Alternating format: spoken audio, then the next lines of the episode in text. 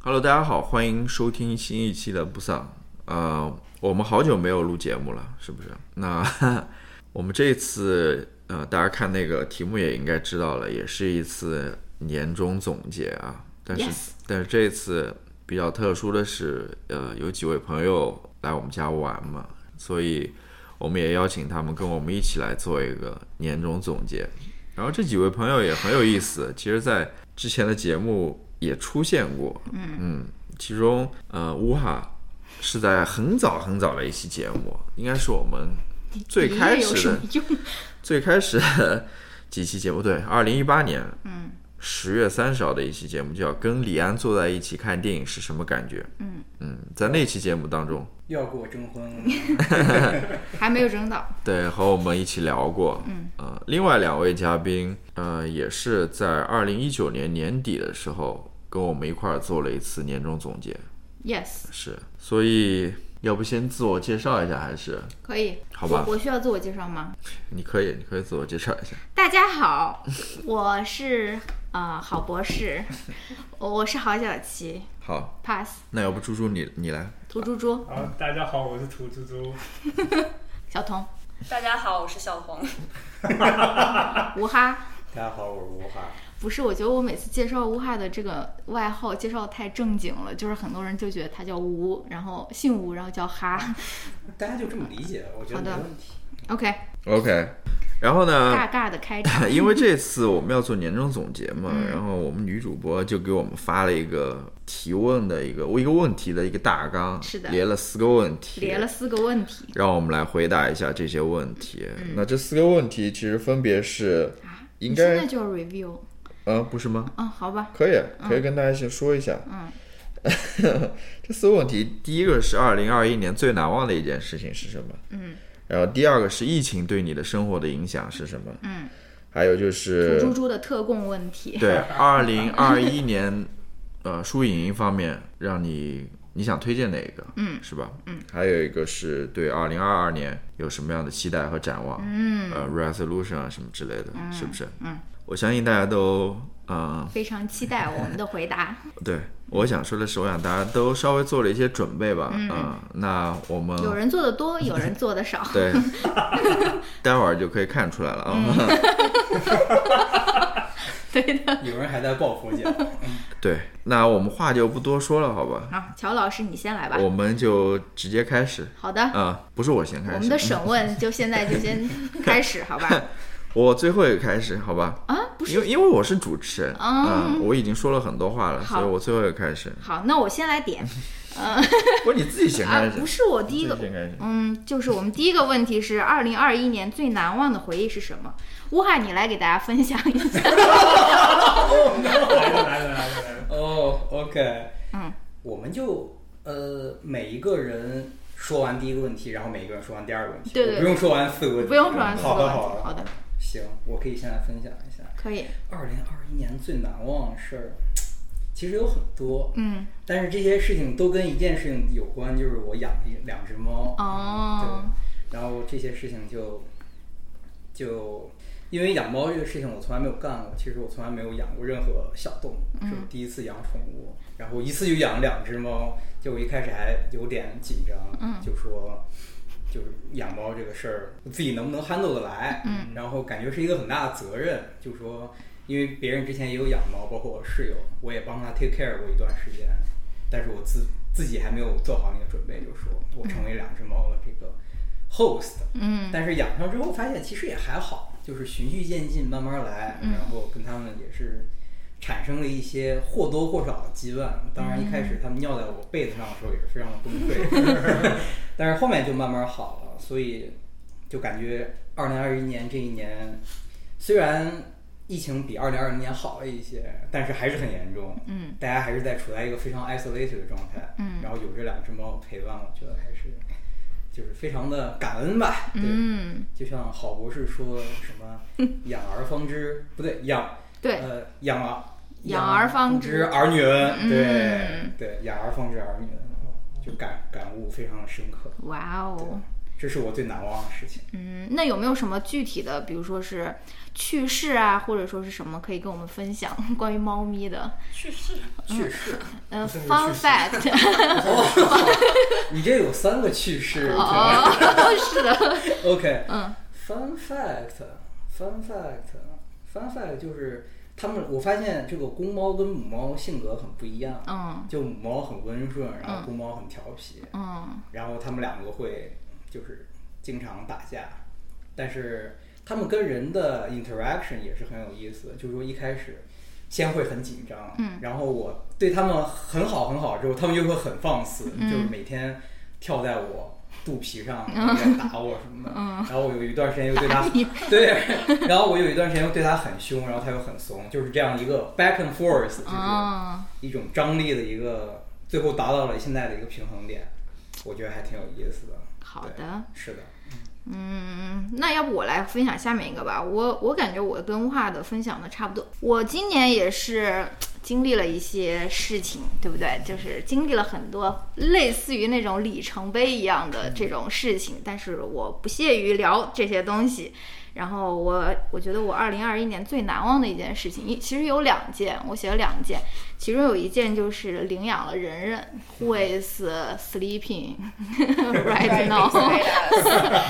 right behind 乌哈 right now，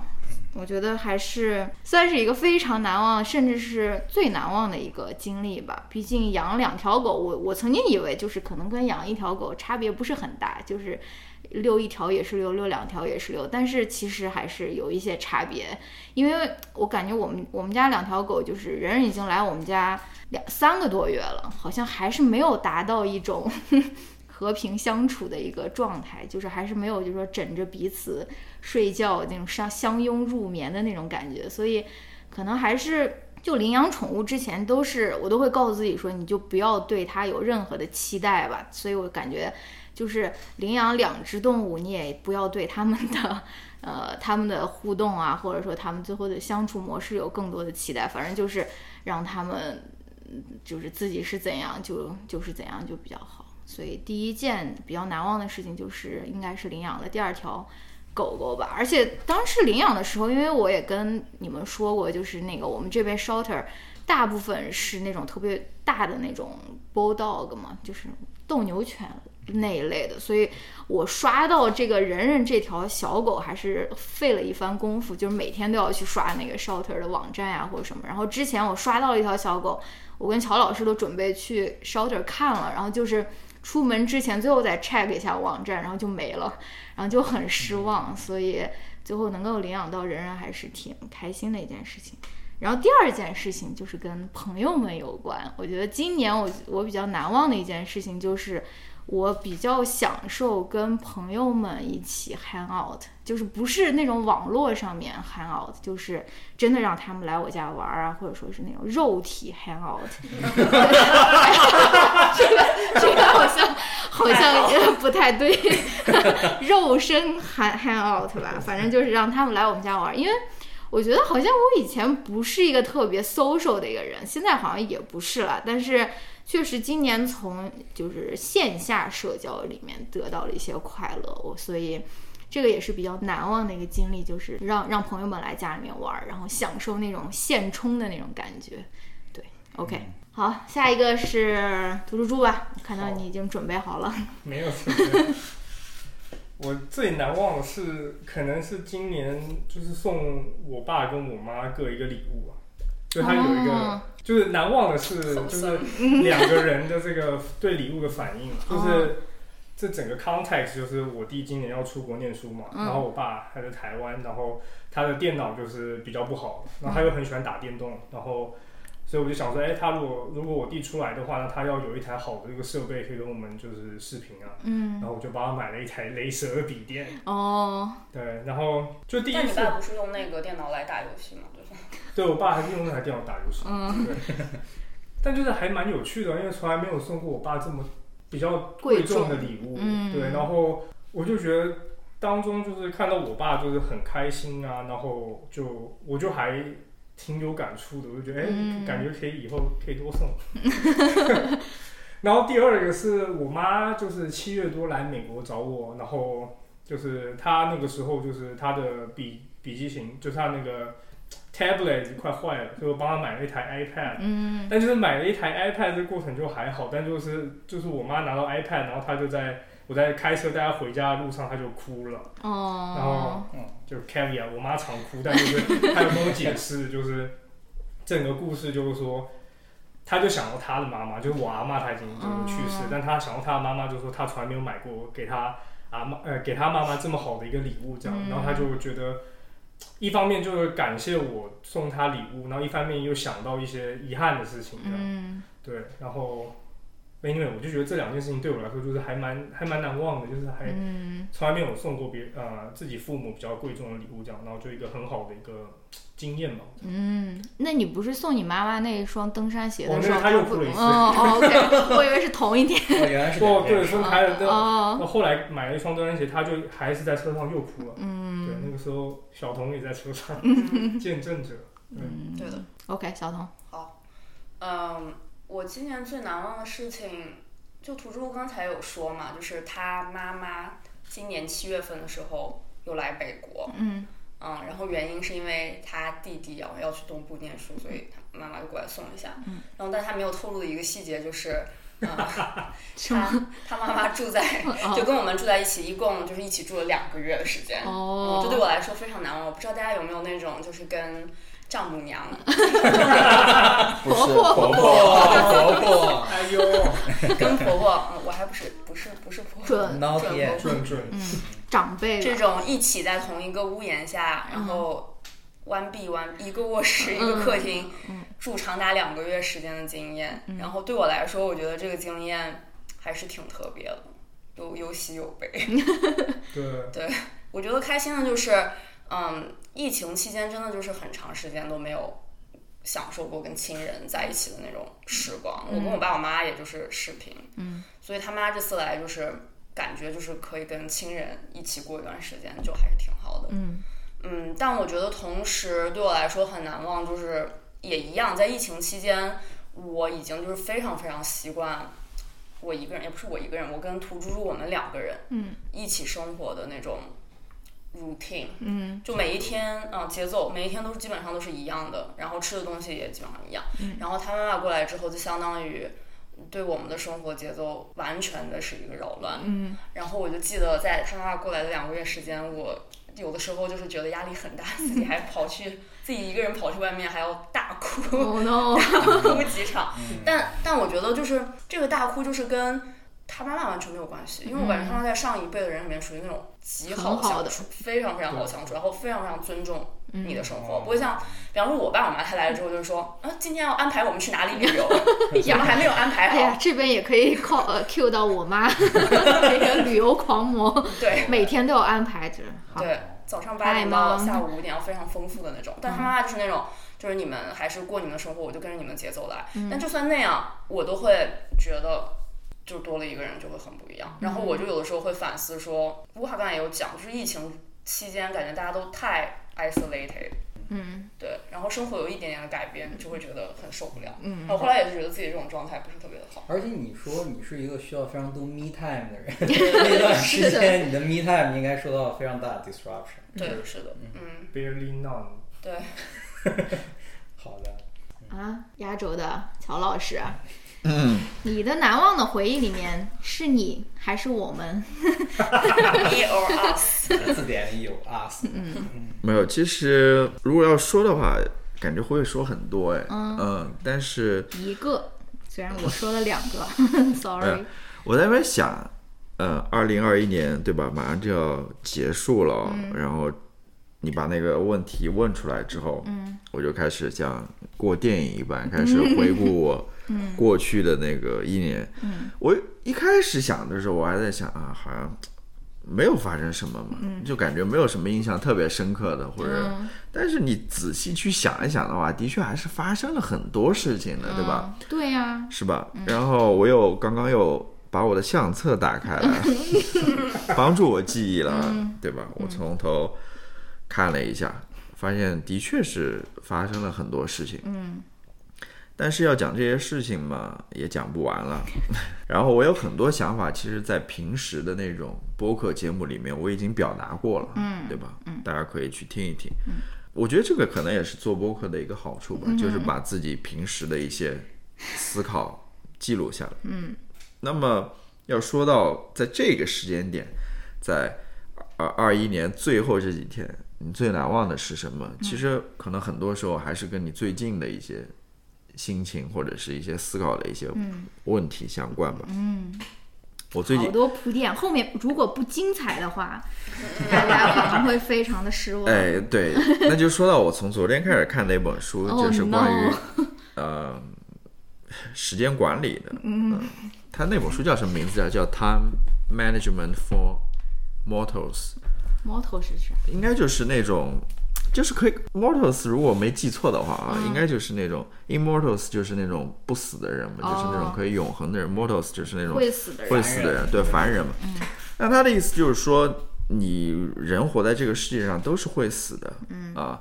他其实说说清楚了一个现实，嗯就是说你的时间是有限的，嗯啊，因为这个书的还有一半的标题是呃 four thousand weeks 吧，就是嗯说你在这个世界上可能只有四千周的时间，嗯，那么你的时间其实是有限的，然后等等。你你不可能去完成你所有的事情的，你你的 schedule 如果说就像这个作者之前的一个做法，他会呃叫什么 inbox zero，就是他每天会把他的那个 email 里面的 inbox 全部都清空。是我，但他发现他清空之后，不断的还是会来有有那个 email 过来，然后他发现这个事情是做不完的啊、那我想说的是什么？我就跳着说吧。嗯、我想说的就是说，其实他给我了一个启发，就是说，无论是你的时间也好，无论是你的呃很多事情也好，其实它都是 limited，、都是有限的。你就是失败是很常有会发生的事情。嗯因为我我我在今这一年当中，我做了很多那种。啊 home improvement improvement 的那种 project，你知道吗？就是呃，家里这边修一修啊，那边补一补啊，或者什么之类的。然后每次都是先看 YouTube，然后看了 YouTube 之后，觉得啊好简单啊，自信满满。这个事情做起来，对 吧？五分钟的事情就跟那个时长一样，然后嗯等到自己做起来，因为都是第一次做，发现其实还是里面有很多挑战的，不是那么简单。然后有的时候就会挺沮丧的吧，嗯，怎么会这样子？那我想说的是，其实你的生活也好，或者你的人生也好，就是这样子的，嗯，对啊，它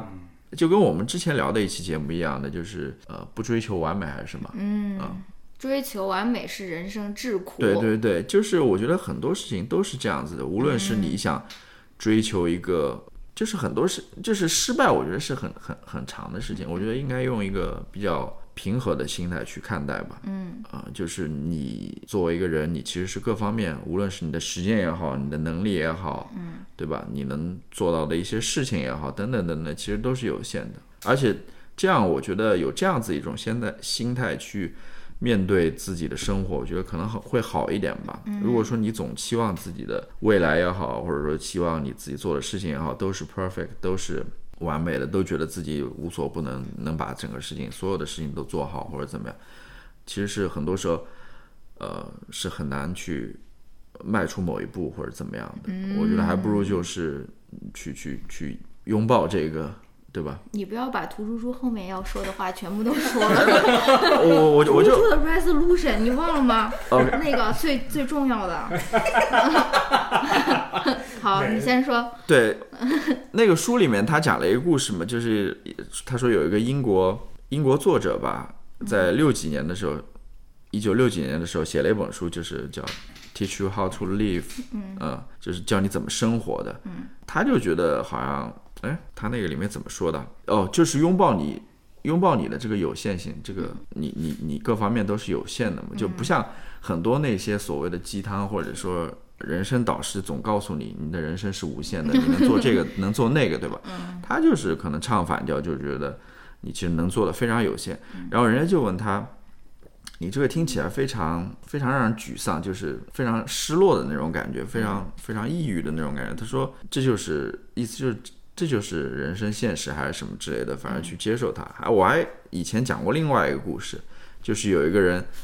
他好像在 CY 当中就就就身体就残疾了，嗯，就瘫痪了，人家就为他感到非常的可惜，就觉得你人生好像失去了很多那种机会，嗯，很多希望啊或者什么之类的。他说，他觉得他一点都不觉得这个是一件坏事情，嗯啊，他他觉得很多时候希望是会让你有很多那种不切实际的想法或者什么之类的，有的时候。嗯哦人生给你这样子一个重击的话，你反而能够脚踏实地的去做一些嗯真正想做的那种事情，就是对，就是第一个问题本来是想让就说是就说八卦一些，聊一聊自己的那种生活啊什么的，一就是一上来就是给大家进行了一番这种洗脑。 好吧，好吧，我先说到这边，我先说到这边，那你难忘的就是读了这本书，没有没有读这本书，啊，然就后我是嗯们的那些旅行，那些 没有。难忘的瞬间，我我我美好我也想，我说其实很多事情，你要说这个难忘吗？当然也也难忘了，都是一些生活当中比较重要的一些事情了啊、呃但是很多时候，我想说的是，嗯，很多时候都是一些观点吧，嗯，让我觉得非常的难忘嗯哦，啊、好的，让让我印象非常深刻。我这边还可以再分享一个，如果你们愿意听的话嗯，行吧行吧，啊勉强，就是我不知道你印象深不深刻，反正也是你当时在那边放的一期节目，嗯嗯，就是那个 Conan O'Brien，嗯他在那边应该是给他那个 producer 还是什么吧，嗯，他要养小孩了嘛，是吧？对对对对吧对，他我觉得他说那话就说的特别好，嗯他的意思，他最后给他的一个建议就是说，呃，你可以去听你的那些朋友的一些关于育儿的经验啊，或者说建议啊，什么东西你可以嗯听，但最后归根结底还是你自己去做这些事情，嗯你自己去做这个决定。其实他们的那些建议或者什么根本就不重要，你对的做你自己觉得对的事情，嗯对吧？对我我我想，我当时听到之后，我觉得他说的非常好。嗯啊，其实也不仅是育儿这件事情了，我觉得很多事情都是这样子。你你关于你自己的生活，你的人生其实就是这样子的。嗯，别人说的那些乱七八糟、天花乱坠的那些事 情，是不是？嗯我觉得你只要听一听而已，你还是要遵照你自己的内心，你想怎么做，你你你就怎么做，对吧？对的我觉得很多时候这也是我最近想的一个在在思考的问题。我觉得应该做一只呃，是鸵鸟，就埋在那个沙子里的鸵鸟也好，或者说就是就就是因为现在外部讯息太多了，各种各样的视频也好，或者文章也好，这嗯种播客也好，对吧？教你怎么做人，教你怎么做事，你应该怎么做。想到呃了高中同学，对吧？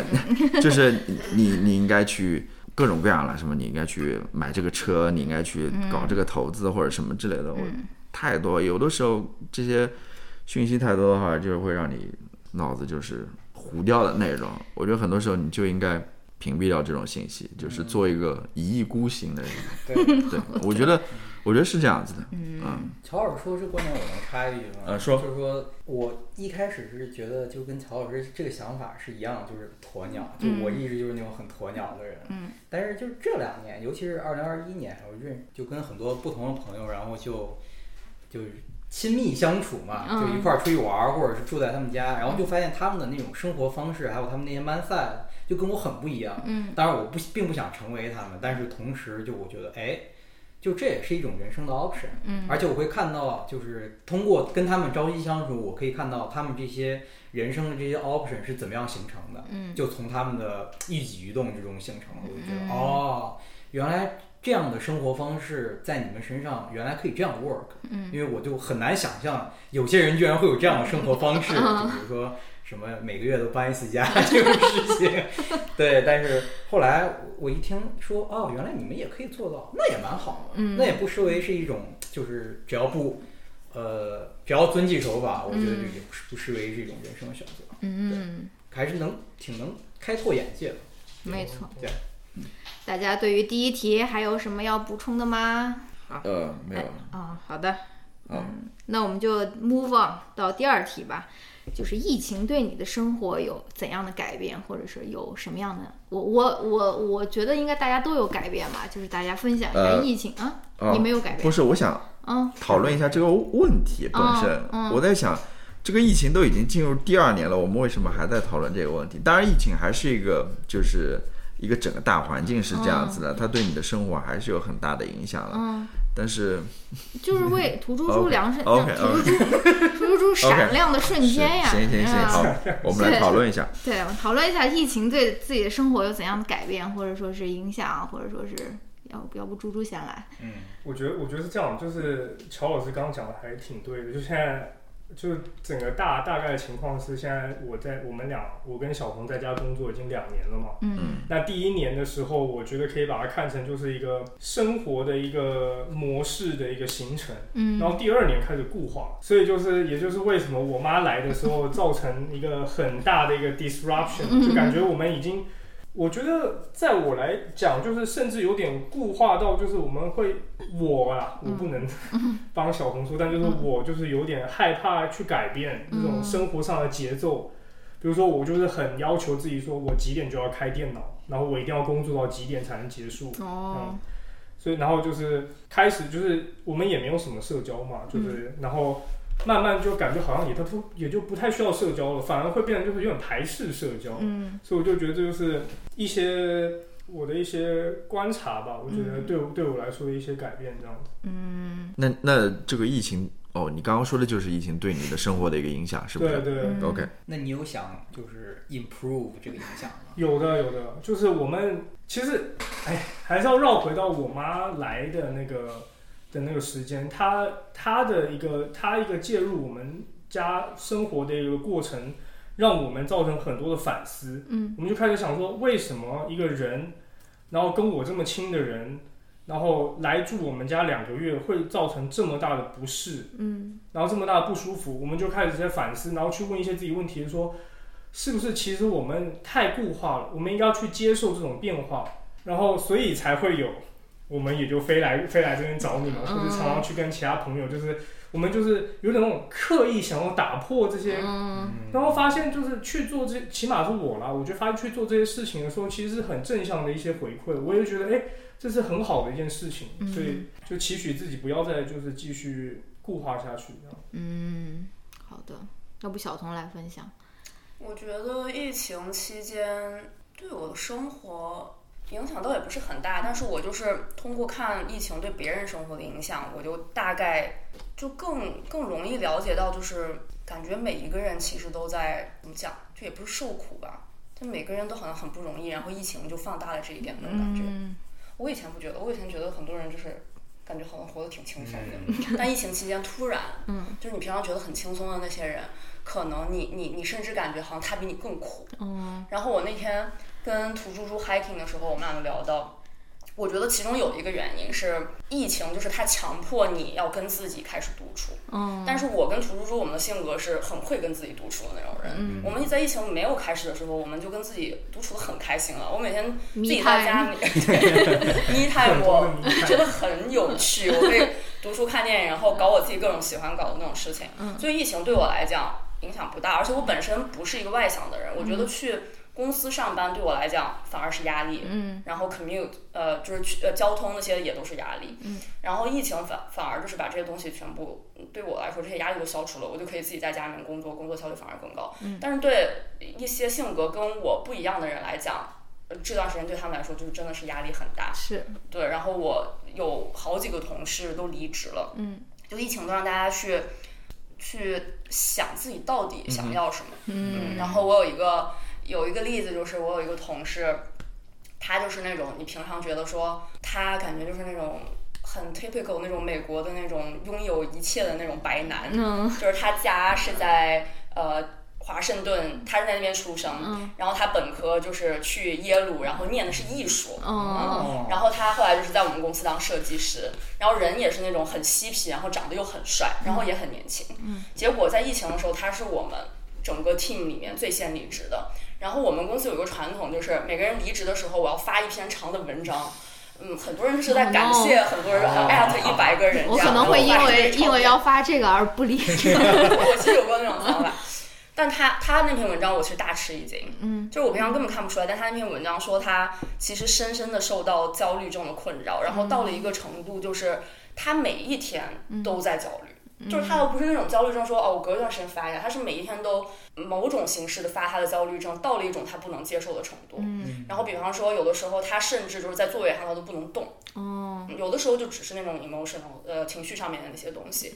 然后嗯，他后面还在讲说，哎，我也不知道，我觉得有时候也可能是搞艺术的人就会这样吧。然后他还同时就是很喜欢诗歌，他就讲说，他到后面严重到程度就是他每天要坐火车上班，然后在坐火车的时候，他都会背诵一些诗，然后来准备他自己这一天的那种精神状态。哦，这边我可以 chime in 吗？可以可以可以，我觉得就是另外一个疫情对我来说很大的一个影响是，我没有去让自己准备进入工作的一个时间。哦，以前就是比如说上，就跟刚刚你同事讲的一样，上下班就是要通勤，那那一个小时的时间，其实我我原本没有在家工作的时候，我是觉得很讨厌的。嗯，但我就在家工作之后，我发现那一个小时的时间，其实是无形中让我自己准备到工作的一个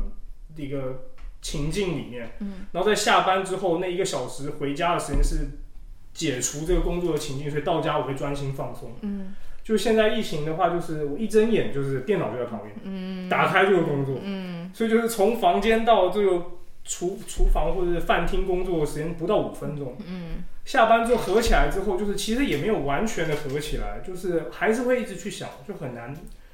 就会会比较辛苦这样子。我觉得也是另外一个这个，没有，其实嗯切入了差不多说完了。嗯，就是这种事情，我感觉在疫情期间就是真的就是被放大了。那同事他最后说了一句话，他也挺好的，就是我翻译成中文感觉有点土。嗯，他是说你就是当你感觉到你被痒的时候，你就一定要去抓。对，哦，然后你如果不去抓你。什么时其他时候也可能会去抓，然后疫情期间就是很多人就开始抓抓背， 背，对抓到的，嗯破皮。武汉呢？我啊、嗯 o k 我就是疫情就分直接分分两块儿，就是工作跟生活。嗯工作我就是我跟图书跟小童的那个感受都不太一样，嗯就是疫情让我的工作效率变更高了。嗯对，因为我们平常也是，就是虽然我是搞我是搞 research 的，但是我不需要去那个真正实验室。如果真正去实验室，他们受到很大的影响，因嗯为他们有很长一段时间不能嗯亲自做实验。嗯，但是我们就是搞理论计算了就还行，嗯而效率更高了，是因为大家现在的 meeting 都非常的拽，就是一上来就是打开电脑植入主题，哎，今天要说什么说什么，嗯是然后的效率就蛮高的。然后同时就是大家一起做事情的话，就线上都可以解决，而且发现有时候线上比线下就是做的还更快一些，嗯就还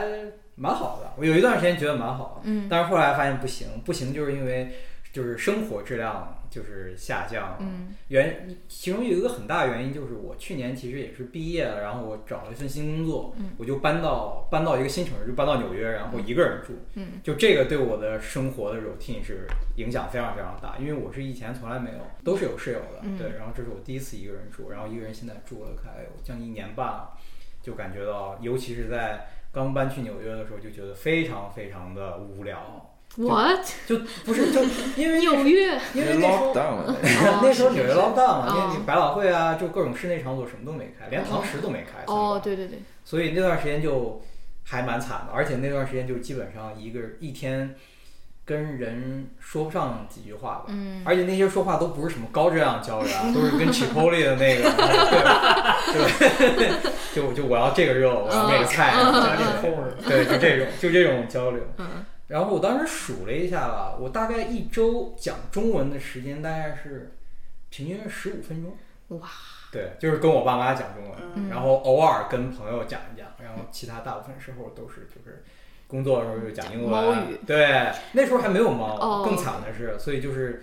之后那段有了猫之后会稍微好一点，但是总的来说，就我可能就是小童刚才说的那种，就是非常外外向，非常需要社交，嗯然后我从能从 me time 中间我也能感受到很多，但是就是我 prefer 就是两个都有。嗯，就我既要有 me time，也要有很多很多的跟朋友，或者嗯说是也不一，有些人也不一定是特别好的朋友，但是就是那种某些方面特别合得来，嗯，大家不要乱想。就没有是人，没有人想对不起，对不起，对不我起。刚才反应五秒， 对，就是就是那种，就比如说某些兴趣爱好，就比如说有一块儿看电影的，然后有一块儿那个玩儿游戏的，就这些朋友嗯的高质量相处时间就变得少了很多，然后就让我非常不适应。对，然后我这个缓和的一点就是今年打上了两针疫苗，哦，打上疫苗之后，就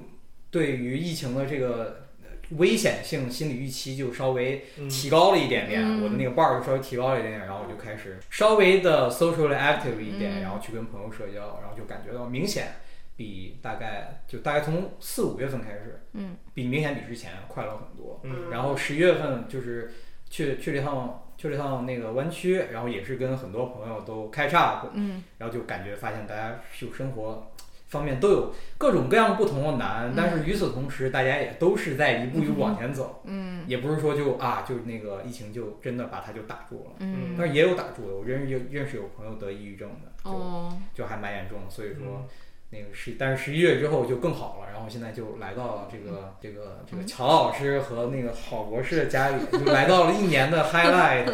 就非常快乐，可能是一年最快乐的几哇哇啊，乔老师，该你了。呃，我先来就是回应点大点评一下对，回应没有没有没有， 简单的回应大家一些，因为我大家就是之前说的几点，我也有想补充的。嗯呃，第一点就跟呃顺着乌哈刚刚说的吧，因为刚刚刚把这个题目抛出来的时候，我就想到一个问题，就是说，嗯，其实，呃，很多人在疫情当中，尤其是一个人住的，嗯对吧？他们其实可能还是感到有一点孤单的。我就想问乌海有没有这样子感觉或者什么样？嗯因为呃，我我至少我们家里对吧？有一个嗯百灵鸟， 对，这是我这是我感到非常庆幸的一点，我觉得我觉得非常幸运的一点。我我在想，如果说我一个人住，然后我也没有养狗，然后我还是在疫情当中，我觉得我可能会。会会疯掉的那种感觉，真的是，就是可能一两天还好，或者说过一段时间还好，但长时间这样子的话，嗯，me time 也不能太多。嗯，还是还是还是有点困难的。嗯，我我首先想到的是这一点，还有一点就是刚刚大家也说了，就是疫情是让很多人去开始关注自己的生活，就是去问一些问题，就是说我的生活到底是怎么样子，我要不要这样子生活，我要不要做出改变或者是什么之类的。嗯，就很多人也因此做出改变。我们看新闻也知道，美国。人在这次疫情当中，很多人都辞职了，有一个很大的一个辞职的一个大潮在那边。然后很多人都搬到别的地方，也很多人有开始一段新的生活或者什么之类的。就是因为如果说你没有这种大的这种破坏性的这种事件出现的话，你的人生可能就是在那边周而复始的，在那边不停的，呃，在那边重复或者说发生也好，就这样。但是这种事情一发生之后，你可能开始问一些非常根本性的一些问题，然后对。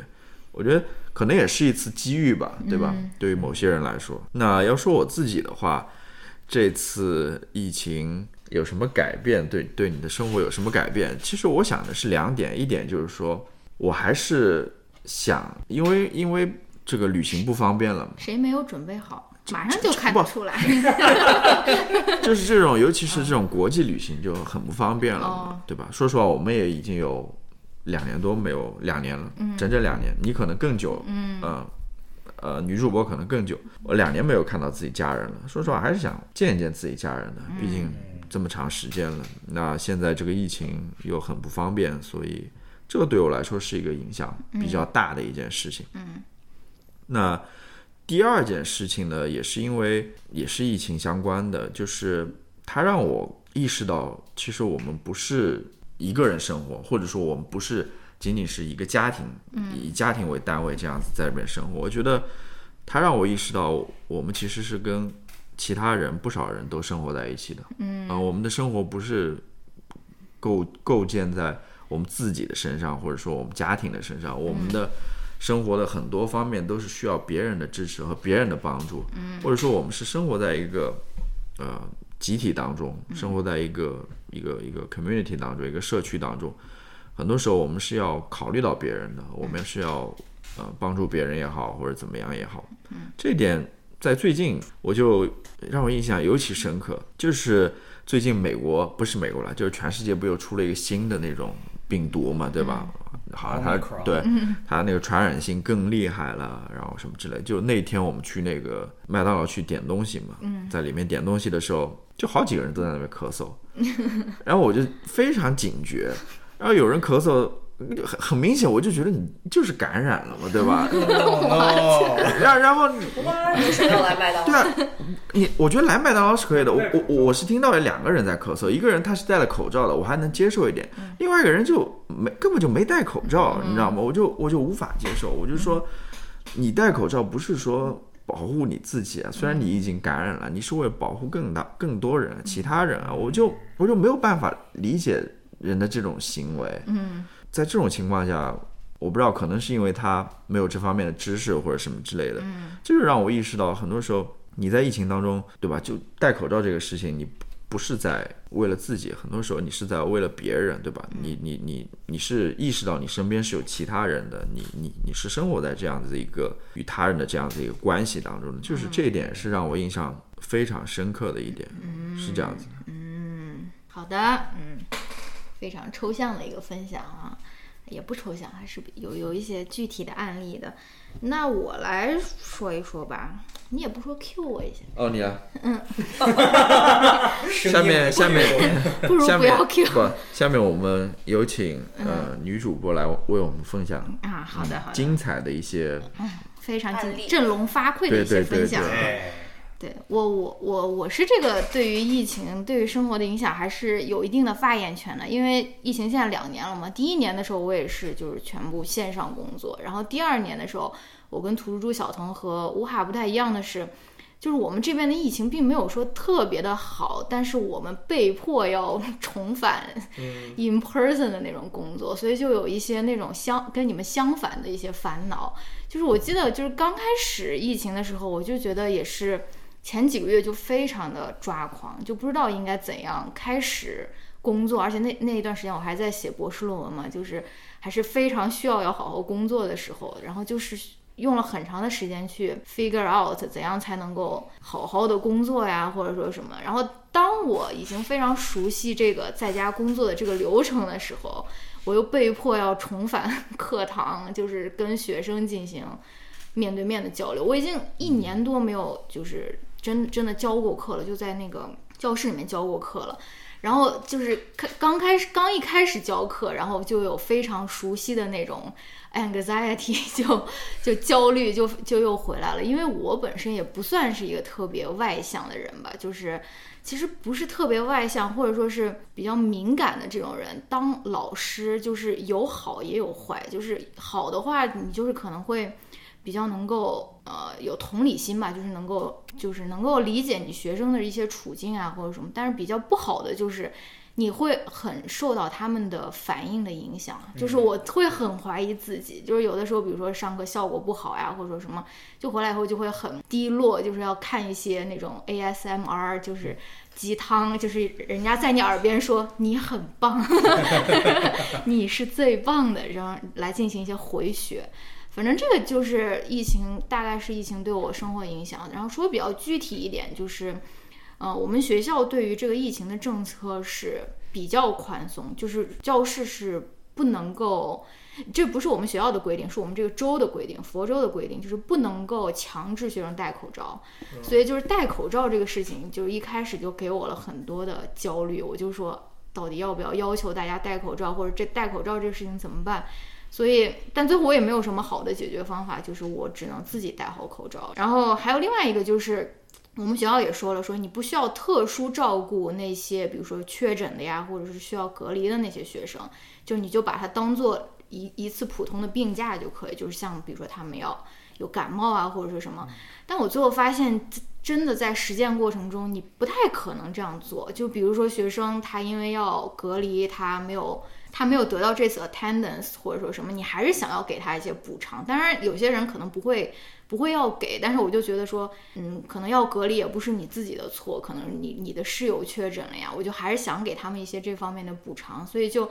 造成我自己需要做很多很多那种多的工作。然后也没有 credit，对吧？就是因为学校告诉你说你不用这样做，所以就导致我就是工作的时候就很累吧，就这学期就特别累。但是同一方同同同样方面，我也觉得说，好像通过学生的那种反馈，我也发现他们也非常受到疫情的影响，就是他们的不光是需要，比如说确诊啊，或者说要隔离啊，他们的那种心理健康也非常受到了影响。很多就是我以前没有那么多学生跟我说，说我我好像有什么 mental health issue 啊，或者什么。然后我们学校就是你如果去那种心理心理诊所的话，你可以让他们打报告过来，然后说什么。我从来没有收到过那么多份报告，就是从心理诊所发过来说啊，这个学生可能这段时间以内不能交作业呀、或者不能上课或者什么的。所以我就觉得说，好像也需要对他们更加宽容一些，或者说理更加理解一些他们的那种处境吧。所以就是一个很矛盾的一个心理疫情对我的影响。但是那对你有没有什么正向激励？就比如说学生那个上完课评教的时候给你的打分很高，然后或者在还没有看， 哦 OK 嗯好的，嗯，我不知道，我觉我觉得还是有吧，反正。就是我昨天在微博上面转发，就是转发那个张悬叫焦安溥，他他他他对别人的那个祝福，就是说，他说他祝福别人，好像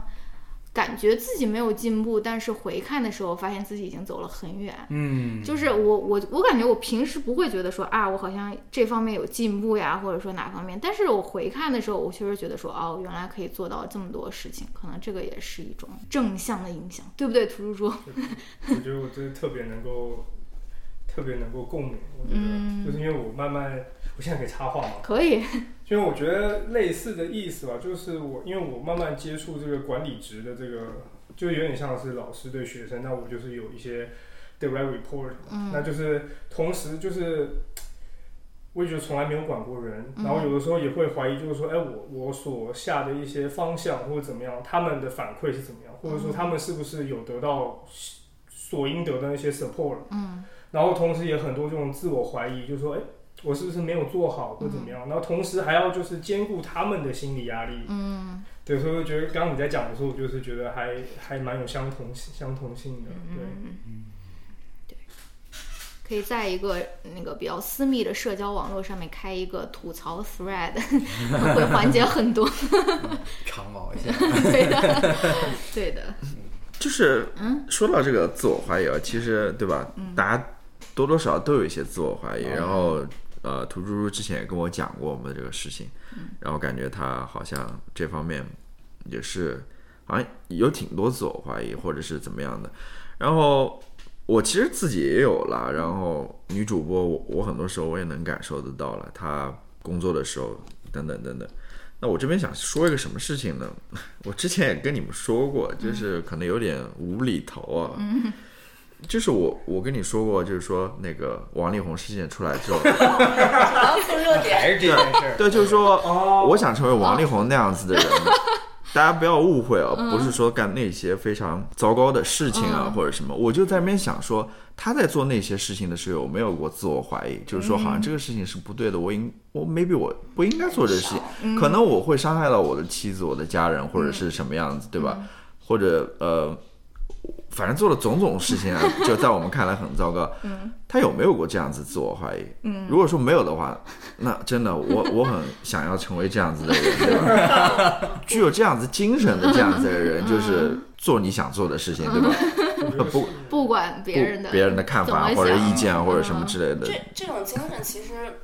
是一种好的精神，是啊说实在的，嗯因为我刚才在听你们讲，我其实有点想说，我觉得就是，嗯，不要去内化，嗯不要去把这些东西内化成你自己没有做好的，嗯因为你们在讲的时候，你们就嗯，我就会发现说，呃，积极的东西你们不不太不太内 化，就觉得好像自己都没有做，但是、呃，消极的东西你们是肯定会内化的。他说我是不是哪儿没做好，对我是不是哪儿不够这样？对，但我觉得人生应该就是尽量的去减少这种内化，把你在做的事情。纯粹的当成一种记忆，嗯，然后你就去提升那种记忆，嗯，但是不要把它跟你这个人的所谓就是自我的这些东西联系起来，越少联系越好。对对，我觉得女的更容易，嗯对，就是就是女生就是比较，不要容我易不自是说省图，蜘蛛啦，就半是个女的，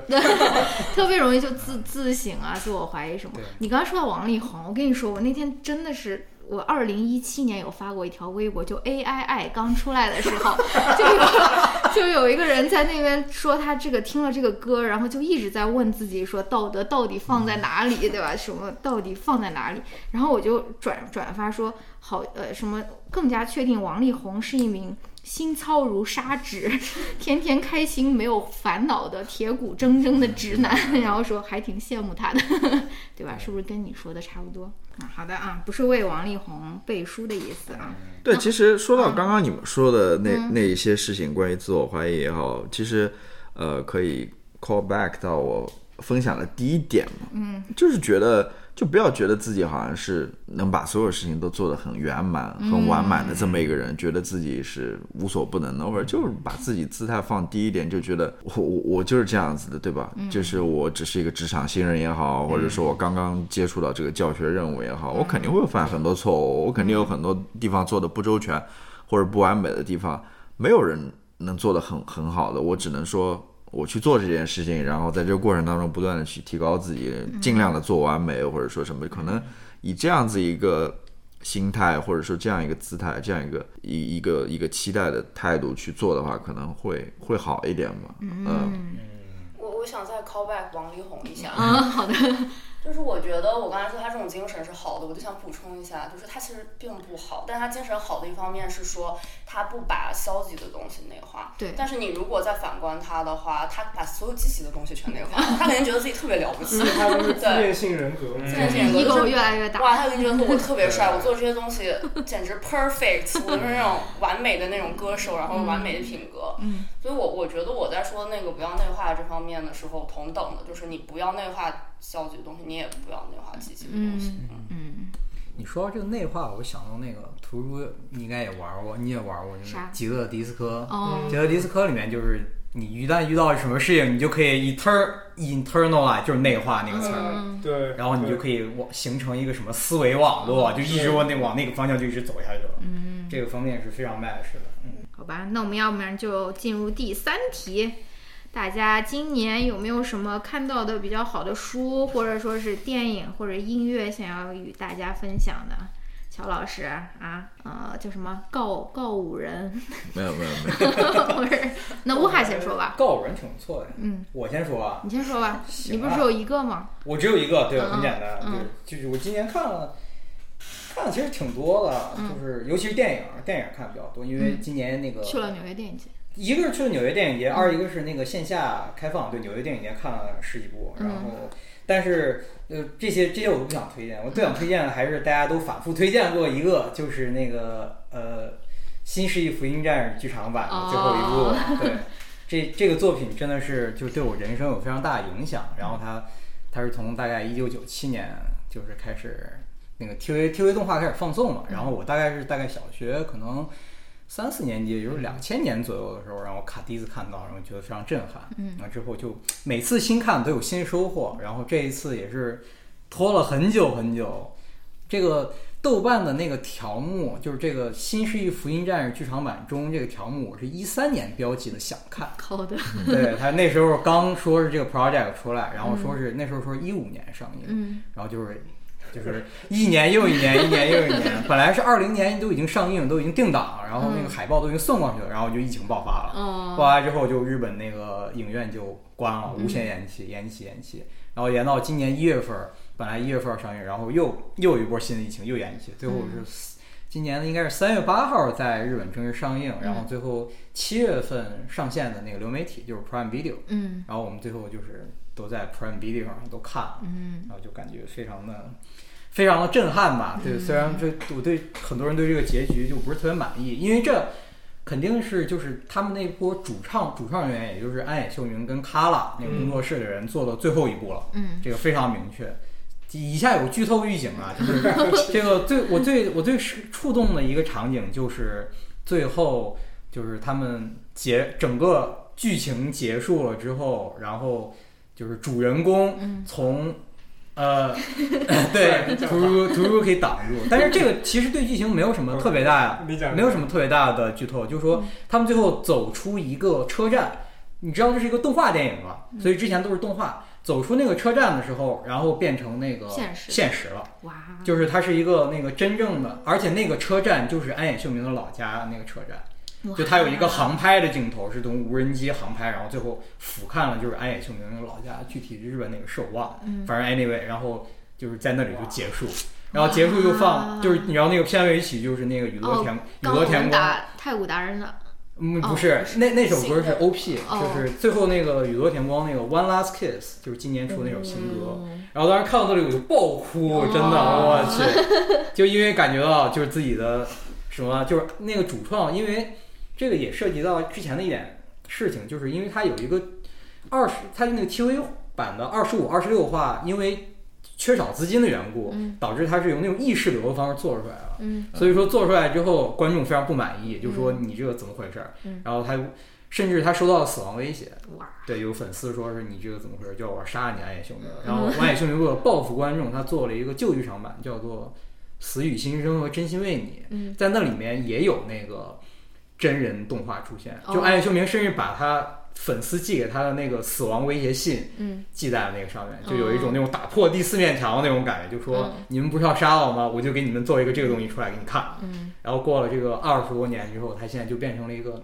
非常温柔的人，对，然后就最后给你安排这么一个结局，就说你们这帮二次元就是就不能不能老沉迷在那个虚拟世界，就是要走出真实世界去看一看，然后就真实的世界才是还是比较美好的。虽然也有很多人觉得这个说教意味比较浓重，就是说老子不需要你教，对，但是我还是很喜欢他的这个处理，所以说反正也是对我影响非常大。好的，希望大家就是如果没有看过的话，都可以稍微看一看，还是可以从可以从那个 TV 动画，就是那个一到二十六集开始看 OK 还是影响非常大。是不是 Netflix 上面？对 Netflix 有，对的没错。好的，下一个谁呢？我来点一点，嗯，小童，怎么办？就好像那种上高中的时候，眼睛正往下看，就被班主任点到名的那种感觉。 嗯，我推推一本书吧。嗯，我想了很长时间到底要不要推这本书，但是我觉得这本书是我今年看过就对我影响最大的书，没有之一。嗯，然后我先前讲过了，这本书就是一本这个解读庄子的，是一本这个哲学的书 籍。 嗯嗯，它的全名叫《游心之路：庄子和西方哲学》，嗯，听起来感觉挺无聊的。是谁写的？是德国的一个哲学对哲学家。德国人写的，哦，OK，嗯，我喜欢他的一点，我感觉从跟我那个两年前，呃，跟你们一起做节目那个东西还能连在一起，因为我两年前不是在纠结一个问题，就是自我的问题嘛。嗯嗯，嗯，然后呢，我我就是这两年从从未停止询问 我的自我到底是什么，但我发现找不到答案，嗯，找不到答案，我觉得是它会有各种各样的事情就会 trigger 你，就是想问自己这个问题，然后有不同的烦恼，嗯，然后我就不知道就是答案应该是什么，然后到我今年看到这本书。嗯，我就觉得有有一些答案，我我不想说的太清楚吧，反正有就是感兴趣的人可以去看看。但这本书它就是从对那个中国儒家哲学的一些，也不能说批判，但就是有一些理智的那种分析开始的。嗯，那你们刚才讲的也很像，就是儒家哲学它的中心思想其实就是说你要名实相符，嗯就是社会有一些规范，然后有一些给你一些那种所谓的称谓职位，比方说好博士，嗯就是 老师，对吧？然后呢，你就要做出相应的行为，你就要做出一个好老师该有的一个行为。嗯但这还不够，就是儒家还有一层，就是说我这行为背后还有一个我自己的心，我也是要想做一个好老师的这种心。嗯对我所有的这些全部都要相符起来。嗯然后这个有一个对比，就是说法家的哲学，就是说我只要名实相符就可嗯以了，我只要就是。比方说，我是一个公民，我就不要犯法就可以了。嗯但他不要求你说，我心里面就是觉得说，我就是相信这些真善嗯美，我就是完全相信法律，你只要不要做出来这行为就可以了。嗯但儒家就是很严苛，他要求你就是心里面我也就是一定，嗯，呃，一定想要成为一个好老就师。枷锁很多，枷锁很多。嗯嗯，我觉得用那种就是大家都很熟悉，爸妈经常说的一句话就是说，呃，你是什么什么样的人就该干什么样的事，啊，对哦，在什么样的年龄就要活出什么样的样子。哦，哦，嗯这些很熟悉的 话，其实都是你如果看儒家哲学，你都知道，你就会知道说这些东西全部都是从儒家哲学来的。嗯然后，但这个时候的话，你就会给自己上很多的枷锁，就会有很多嗯的烦恼。比方说，你在做一件行为的时候，你就会经常对自己是不是内在真诚，就是有有这个怀疑嘛？我到底是不嗯是真的，就是我真的自我，就是想要去做这件事情，嗯还是说我只是为了赢得所谓的某一些社会上的赞美，然后嗯，赢得一些所谓的那种名誉，然后我装出来的这种嗯这种事情，然后就会很多枷锁。嗯，然后在这个时候呢，就产生了另外一个学派，就是呃，算是一种自我学派吧。他就觉得我我腻了，我这些东西全部都不要了，我要全部打倒社会这些全部打倒，我要从自我出发，我先有一个自我，然后我再去评判社会上的这些嗯嗯东西是不是对的。我当时我觉得我两年前是在这个阶段，嗯所以我就是很急于的想要去找自我。我觉得这也是西方哲学很多的一个主流嘛，就是你要那种推崇这种自我主义，然后你先定义自我，再定义社会。嗯，但是这本书它就是又比这个还要再更深、更深一层，就是它就会教你说，嗯。就是你自己的这些独特性其实没有这么重要，你你要怀疑那种社会的那种呃定义好的东西，然后你也不要觉得说你自己定义的东西就会比那个东西高级，然后真正让你会比较活得比较快乐、比较轻松的方式，就是你要把你的自我就全部消解掉，根本就没有自我这个东西。嗯甚至不是说就是所有东西都是自我，而是就没有这个没有自我这个东西。嗯，然后我觉得呃，这就其实是庄子的哲学。然后我觉得他很先进的一点就是他从那么那么早之前他就相信说，因为万物全部都是在不断的变化过程中的，所以你没有办法去规范，你没有办法去定义。嗯，而且你就是应该就是谁要规范你跟定义你，你就是全部就是 say no，你要对那种东西就是很谨慎小心那样，嗯而且你要做一个不协调的人，嗯，他也就是会鼓励你这样做，嗯然后后面的我就不讲了，后面我觉得讲起来真的可以讲一个多小 时。但是嗯大家如果对这方面的议题感兴趣的话，我觉得可以看一下，角度非常不一样哇哦。嗯，很有意思的感觉。推推，我有我有一个小问题，就是假如说你这个书里头讲的哲学，就是说你失去了自我之后，或者说你不在乎自我了之后，那你怎么去看待就是外界的事物是对的还是错的呢？你没有自我，你不就失去了那个评判的标准？嗯，那你怎么去，呃，怎么去 position yourself 呢？对吧？也是哈。那你你一旦失不是一旦失去，我意思说就是一旦失去了任何原则的话，那感觉就是什么事情都是对的，嗯或者什么事情都可以是错的。我我他不是有讲那个角色扮演的那个？对，这个，嗯，我觉我现在没有办法有个好的答案，但是我觉得它里面有提到一个观念，就是我觉得绝对事情的对错那种我真的不知道，但是他说很多事情的对错就是要看你用一个什么样的语义去形容它，你只要就是换一个不同的语义的话，那个事情的对错马上就会不一样。嗯，这倒也是。我我觉得，如果说，如果说就是一个自我彻底消失的这么一个人，嗯，首先他很难做到，嗯，对呃，第二个就是说，他可能就真的像是，比如说有这样子的人，比如说可能就是像老子这样子的人，就是大家也都知道的那种啊、嗯具体是什么我也不太清 楚， 不是大，家也都知 道，对，就很逍遥的这么一个人嘛，就是好像表面上看是什么都不 care 的那种人，然后。嗯，反正我一下子想到了谁呢？我想到那个 Seth, Michael Pollan，不是嗯 Seth Rogen，哦，好哦，就是他是那种，道家集大成 者， 就感觉他是看得很开的这么一个人，他是一个挺有意对思，的，就是或者像那些呃，以前我看那个书上讲，就是嗯，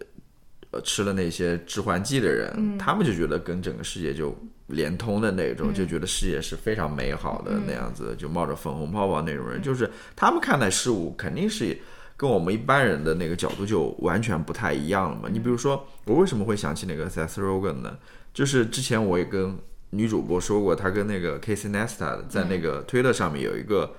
呃 discussion，就是一个讨论嘛。呃 Casey 就是说，他搬到 L A 之后，他的那个车就被劫持，还是被偷了好几次，就他感到非常失望，就是在那边很愤怒嘛，就是说怎么会这样子，怎么怎么样。然后那 Seth Rogen 就是说，Dude，你应该就是放轻松嘛，就这 not a big deal。然后你，你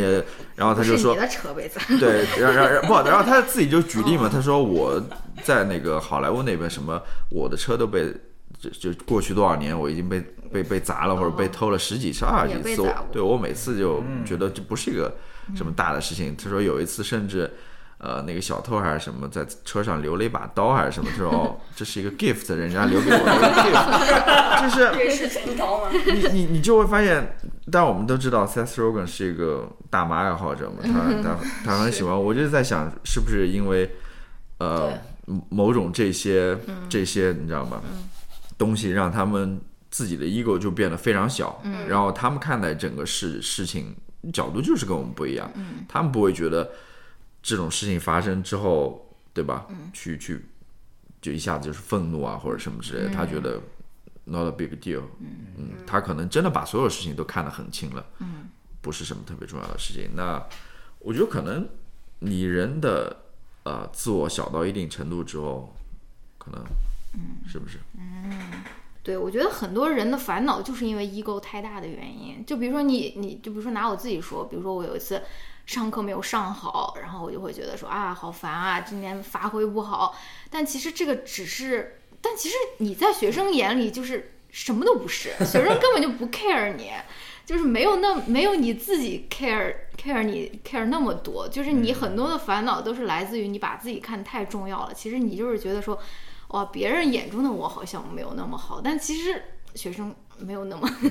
It's 就不是 okay 不光学生，就是世界上大部分的人都没有那么、没有那么关心你，或者说什么那么 care，对不对？猪猪疯狂点头，是是是，哎，这个，嗯，这个等到最后那个那个 New Year Resolution 再来。好的好嗯的， 那你先来推荐一下我吗？嗯我就是这国个，王的牌，我本我本来想推国王牌那个，就我我看就亲情连发吧，我觉得就是电影可能， 你看就是一贯到底，从就是先送我妈礼物，反正、啊、呃好的，电影的话，我就推那个《你好，李焕英》吧。 大家真的好我觉的得好就是的，大家 Very 大家可能都看过了，没有看过的自己就是看一下，我觉得亲是情，很适合就是哭的一部片。 嗯对，然后另外我是想要推那个 Ken 刘的一个作品，叫做那个 Paper Menagerie，就是嗯，它中文翻译什么“手中指，心中爱”，哦，就是也是写亲情的一个故事。嗯他是写说就是有一个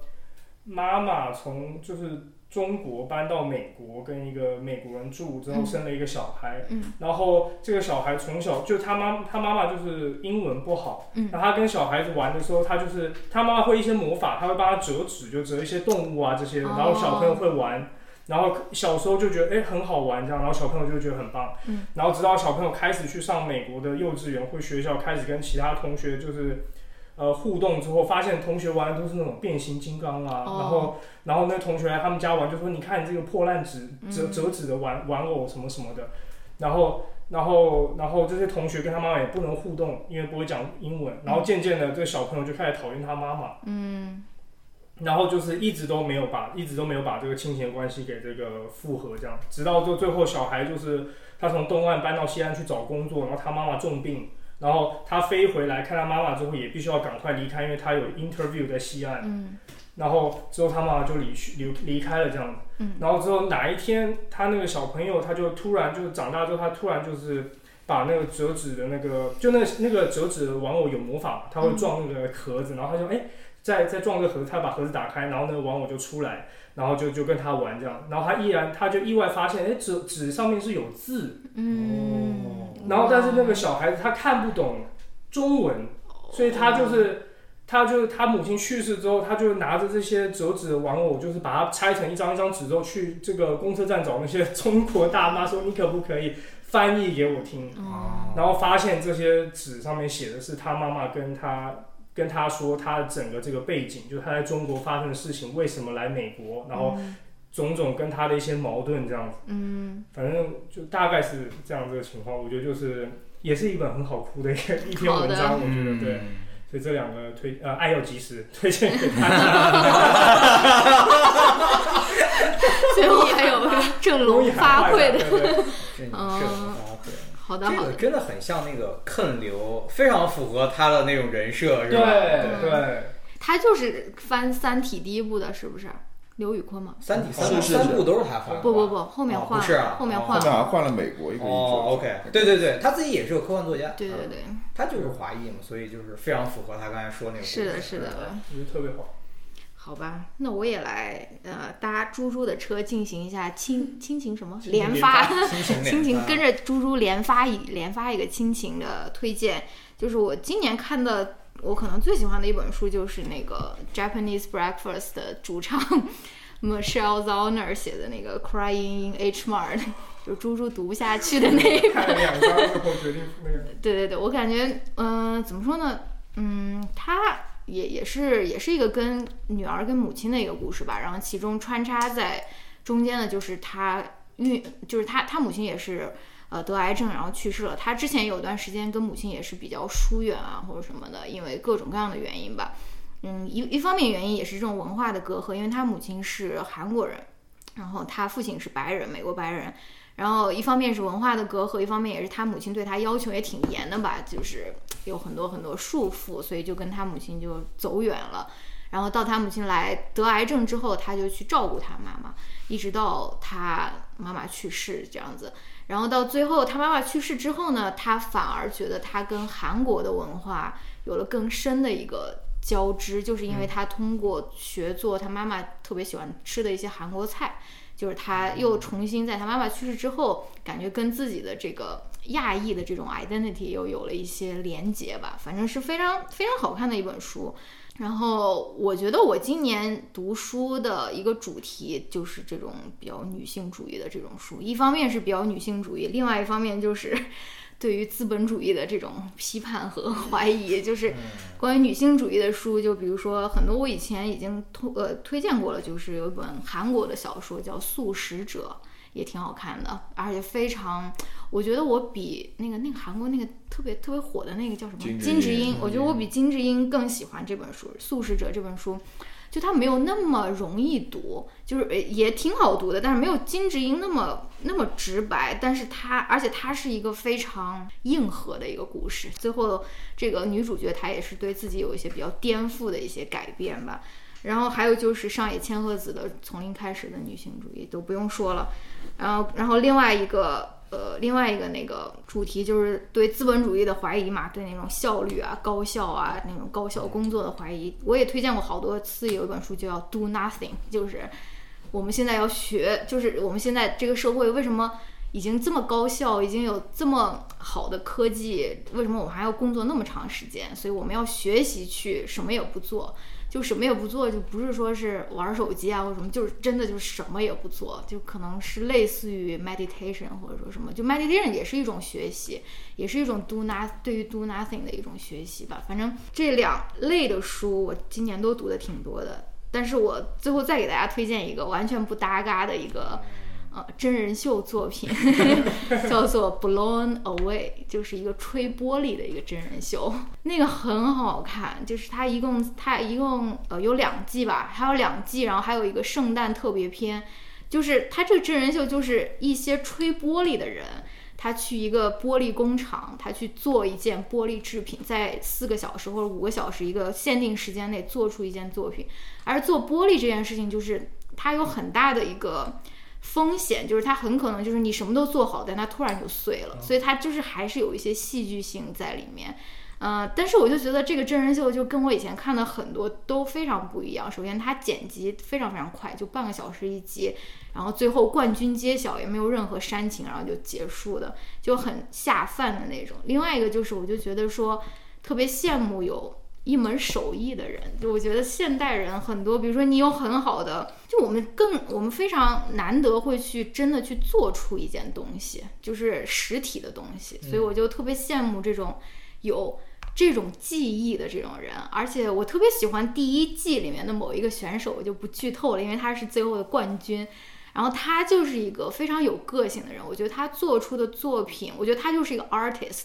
跟他同场比决赛的另外一个人，我觉得他就是一个 technician，就他能做出非常精美那种装饰品精品店里面的东西，但他没有灵魂。就是，但是另外一个人，他就是真的，他的每一件作品都是他自己，就是都是他是谁，他有自己的表达，自己的诉求。所以，对我非常推荐大家去看这个吹玻璃的这个真人秀它叫什么《Blown Away》。 ？Blown 看一 Away，下啊好嗯中文名字名写一个美哉琉璃，巧匠大比拼，非常夸好张。的，嗯哎对的，曹老师，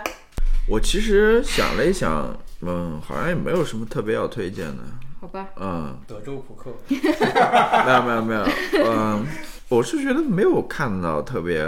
好看的一些东西， What？是，我就我我印象当中没有这么深刻。呃，当然我会在下面一趴我会说一些关于这方面，比如说我读书不够啊，或者说我看电影好像也没有看到特别好看的。嗯。然后音乐这一方面的话，告五人，披星戴月的想 你，嗯，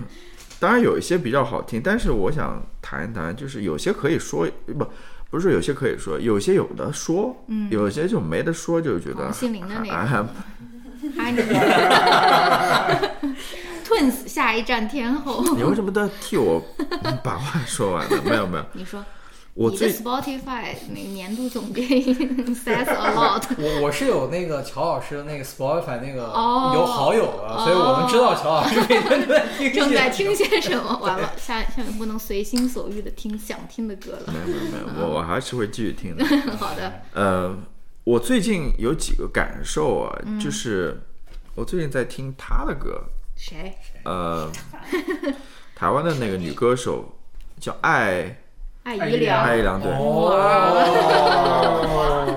就是我觉得她的声音就很特别，嗯，很特别。然后这些歌也应该她自己写的吧？嗯，呃，其实让我金曲歌后哎，让我感触非常深的一点是什么？就是我我我我一下子觉得哇，这个人的歌声真的很特别，是我在网上找他的歌听嘛，然后我知道他以前是参加那个中国好声音的是吧？啊真的吗？参加过选秀，对对对，哦名字他是很好他是参加过那个，然后我就去网上找他的歌听，嗯然后里面我搜到了一个，是他当时跟另外一个歌手 PK 嗯唱同一首歌，嗯那个歌手叫陈冰还是叫什么，也是一个女歌手。我好像有印象，长挺乖的哦一个女。我可以把那个视频或唱者说啥？唱哪首歌？那歌不重要 了，嗯好的，那歌不重要了。我听完之后，因为他们是唱同一首歌嗯嘛，你就会发现真的有差别，差别很大。就是我不知道艾怡良她是真的是很有感情的去唱或者什么，就是你会感觉陈斌就是那种嘖非常机械式的，哦，嗯对吧技巧就非常技巧的那种，嗯，就是该吼的时候就吼，然嗯后吼该该该声音高的时候就声音高，然后最后。你你知道吧？那种唱歌比赛里面嗯都会必须来来那种非大常叫驴对非常高的那种高音，然后转来转去，就他技巧是非常足的那种，但是他感动不了你。嗯，就这种歌歌声你听太多了，嗯，但是你很明显的就对比出来，就艾怡良，他好像也没有怎么太卖力的在那边唱，但是他那个声音配，好像是他不爱我还是什么那个、哦那个那个是莫文蔚的，嗯呃那对个好像唱那首歌，你听完艾怡良，你就会被他的歌声所打动，真的会打动的。我我反正这是我印象比较深的最近，哦，我先前有在网上查过艾怡良的故事，她好像是，嗯，人生经历过一些事哦情，是哦对她当时应该是情绪处在一个很不好的状态，或者是遭遇了生活上的一些什么事情，她是想过自杀的。嗯哦，然后她有一次是直接自家的浴缸好像是水接满吧，然后她就直接沉到这个浴缸里面，然后当时就是想要把自己直接就是闷死。然后她说她就是在浴缸水下的时候，然后经历那种濒死的过程，然后让她对生活有了很多的感悟。然后出来了之后，应该都还是在那个参加选秀比赛之后了。哦，然后哦，他就整个人就是又相当于是发生了一个很翻天覆地的变化，嗯然后后面就直接写出了更好的歌，然后拿了金曲歌后。哦，对你听他的嗯那些歌，就是不是那种很欢快的，对啊、他是有某些思考在里面。虽然我还没有特别认真的去听嗯那他的那些歌词，但是我还是挺喜欢他的一些歌的。嗯是，还要推荐什么呢？不一定要推荐。没有没有没有，我还哦是想还有到，一个我还是想到一个的，呃，我还是想推荐另外一个，就是感兴趣的可以去听一听嗯的，就 David Chan 的他的一个播客了。啊，这可以说是我听的比较多的一个播客，嗯，呃，叫 David Chan Show 吧，嗯呃，我觉得很有意思，倒不是说啊、他这个播客的内容有多多怎么样啊，什么干货满满， 对吧？现在还用这种词吗？对吧可能不用了吧很？过时了。没有，他们就在那边用用瞎香扯用香港话就是在吹水还是什么，嗯对吧？就在那边瞎聊，而且他们也发现了，其实他们那种瞎聊的节目，那个收视节率是那那个收节目其实叫什么？叫 My opinion opinion is is fact，就是我我的意见其实是事 实，对吧？哦对的就听 David Chan 和他那个朋友 Christian，还有他之前那个 producer Isaac，嗯，就是在那边瞎聊，在那边互相插科打诨的内嗯容，就在那边的确很，他就刚刚说的，他们发现他们这类节目其实是最受欢迎，而不是说他们去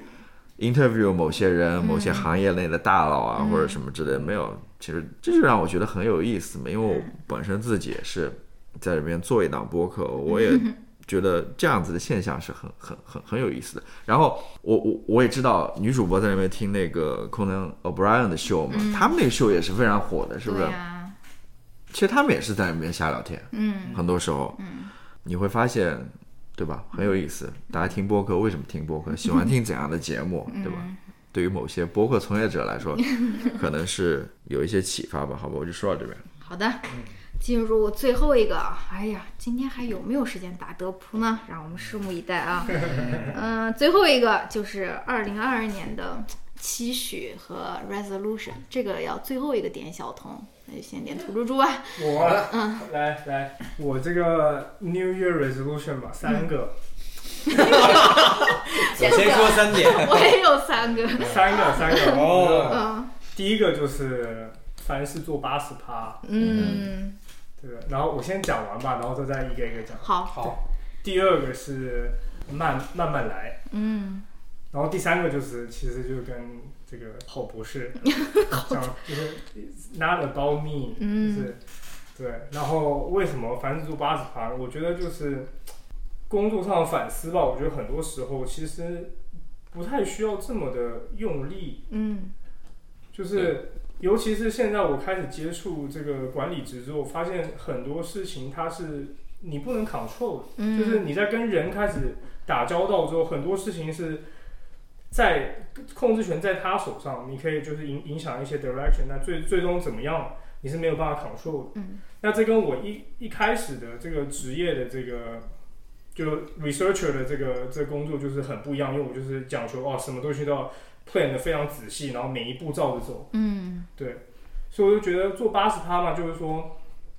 不要把自己逼这么紧，有的时候就是松松一点，然后有一些弹性，然后剩下二十趴可以给给这事情自己去发展，嗯这是第一点。我就期许自己不要把自己逼得太紧。嗯第二个就是慢慢来，这个是我就是很我发现很多时候在往往事件发生的当下做出的决定都是错误的。嗯就是在当下，因为在当下，我觉得第一，起码对我来讲，一开始来的一定是会是情绪，嗯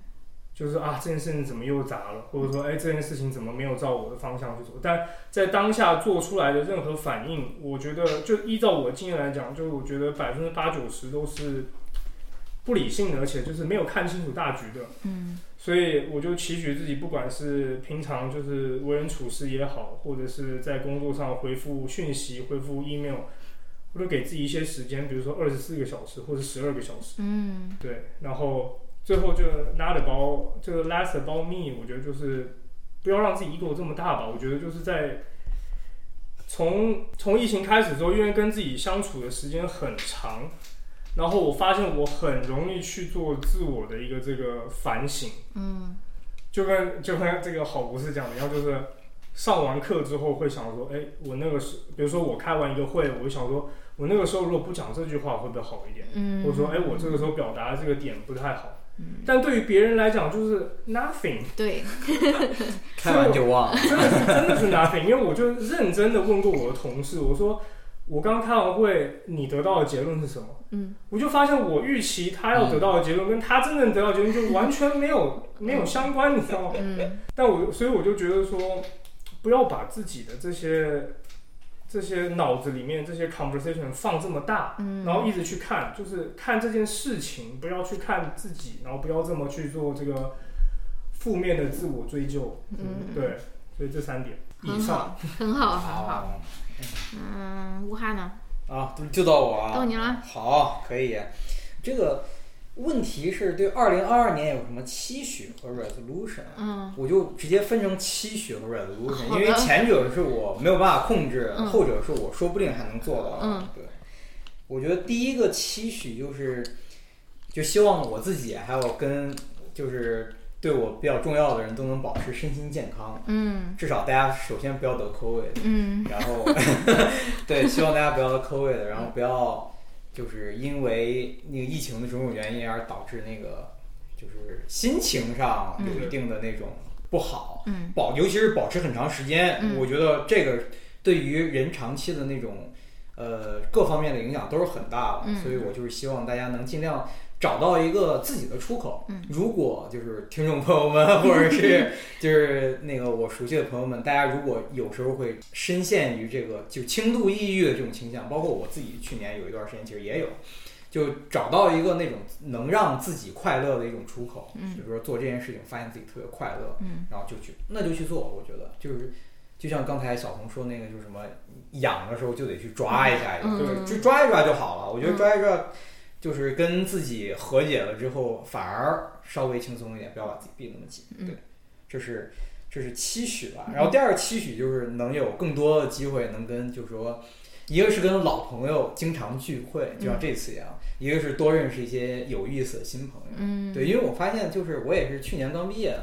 我不知道就是这个好博士有没有什么这种感觉，好像暂时还没有，因为我感觉你在这边儿也挺开心的。就是我刚我刚毕业刚搬到纽约那段时间，我其实发现就是我我的交友非常的困难，嗯就跟学校里头那种交友的环境已经完全不一样了。嗯嗯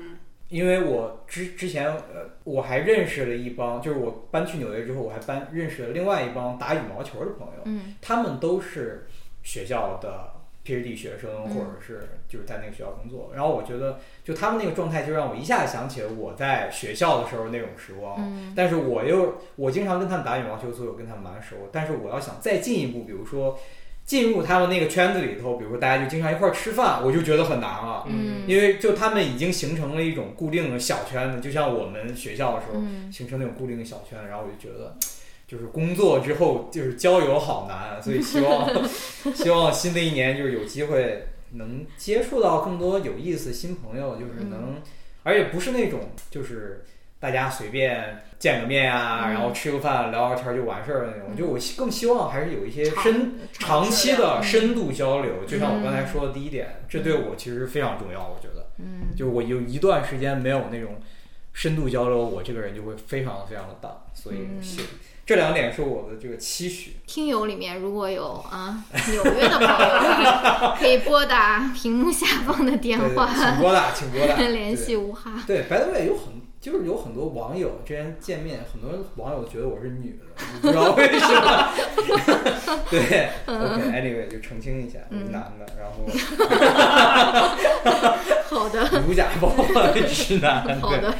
对，然后剩下两点就是 resolution 啊、嗯 r e s o l u t i o n 第一点其实很简单，就是我想更更多阅读一些关于我们专业的一些书籍，就关于自然科学的一些嗯，或者要么教科书也好，要么科普也好的一些嗯书籍，嗯因为。我是从事这个自然科学这方面的那个研究的，嗯然后我平常工作也就是这些，嗯所以说我经常会陷入自己的一个 comfort zone，就是我一下班之后我就不想看我平常虽然我也很喜欢我做的 research，但是我不想一天二十四小时全部沉浸在 research 里面，嗯所以我下班之后会刻意去读一些，就比如说纯文学类的小说，嗯比如说像《Crying in H Mart》这种，对。但是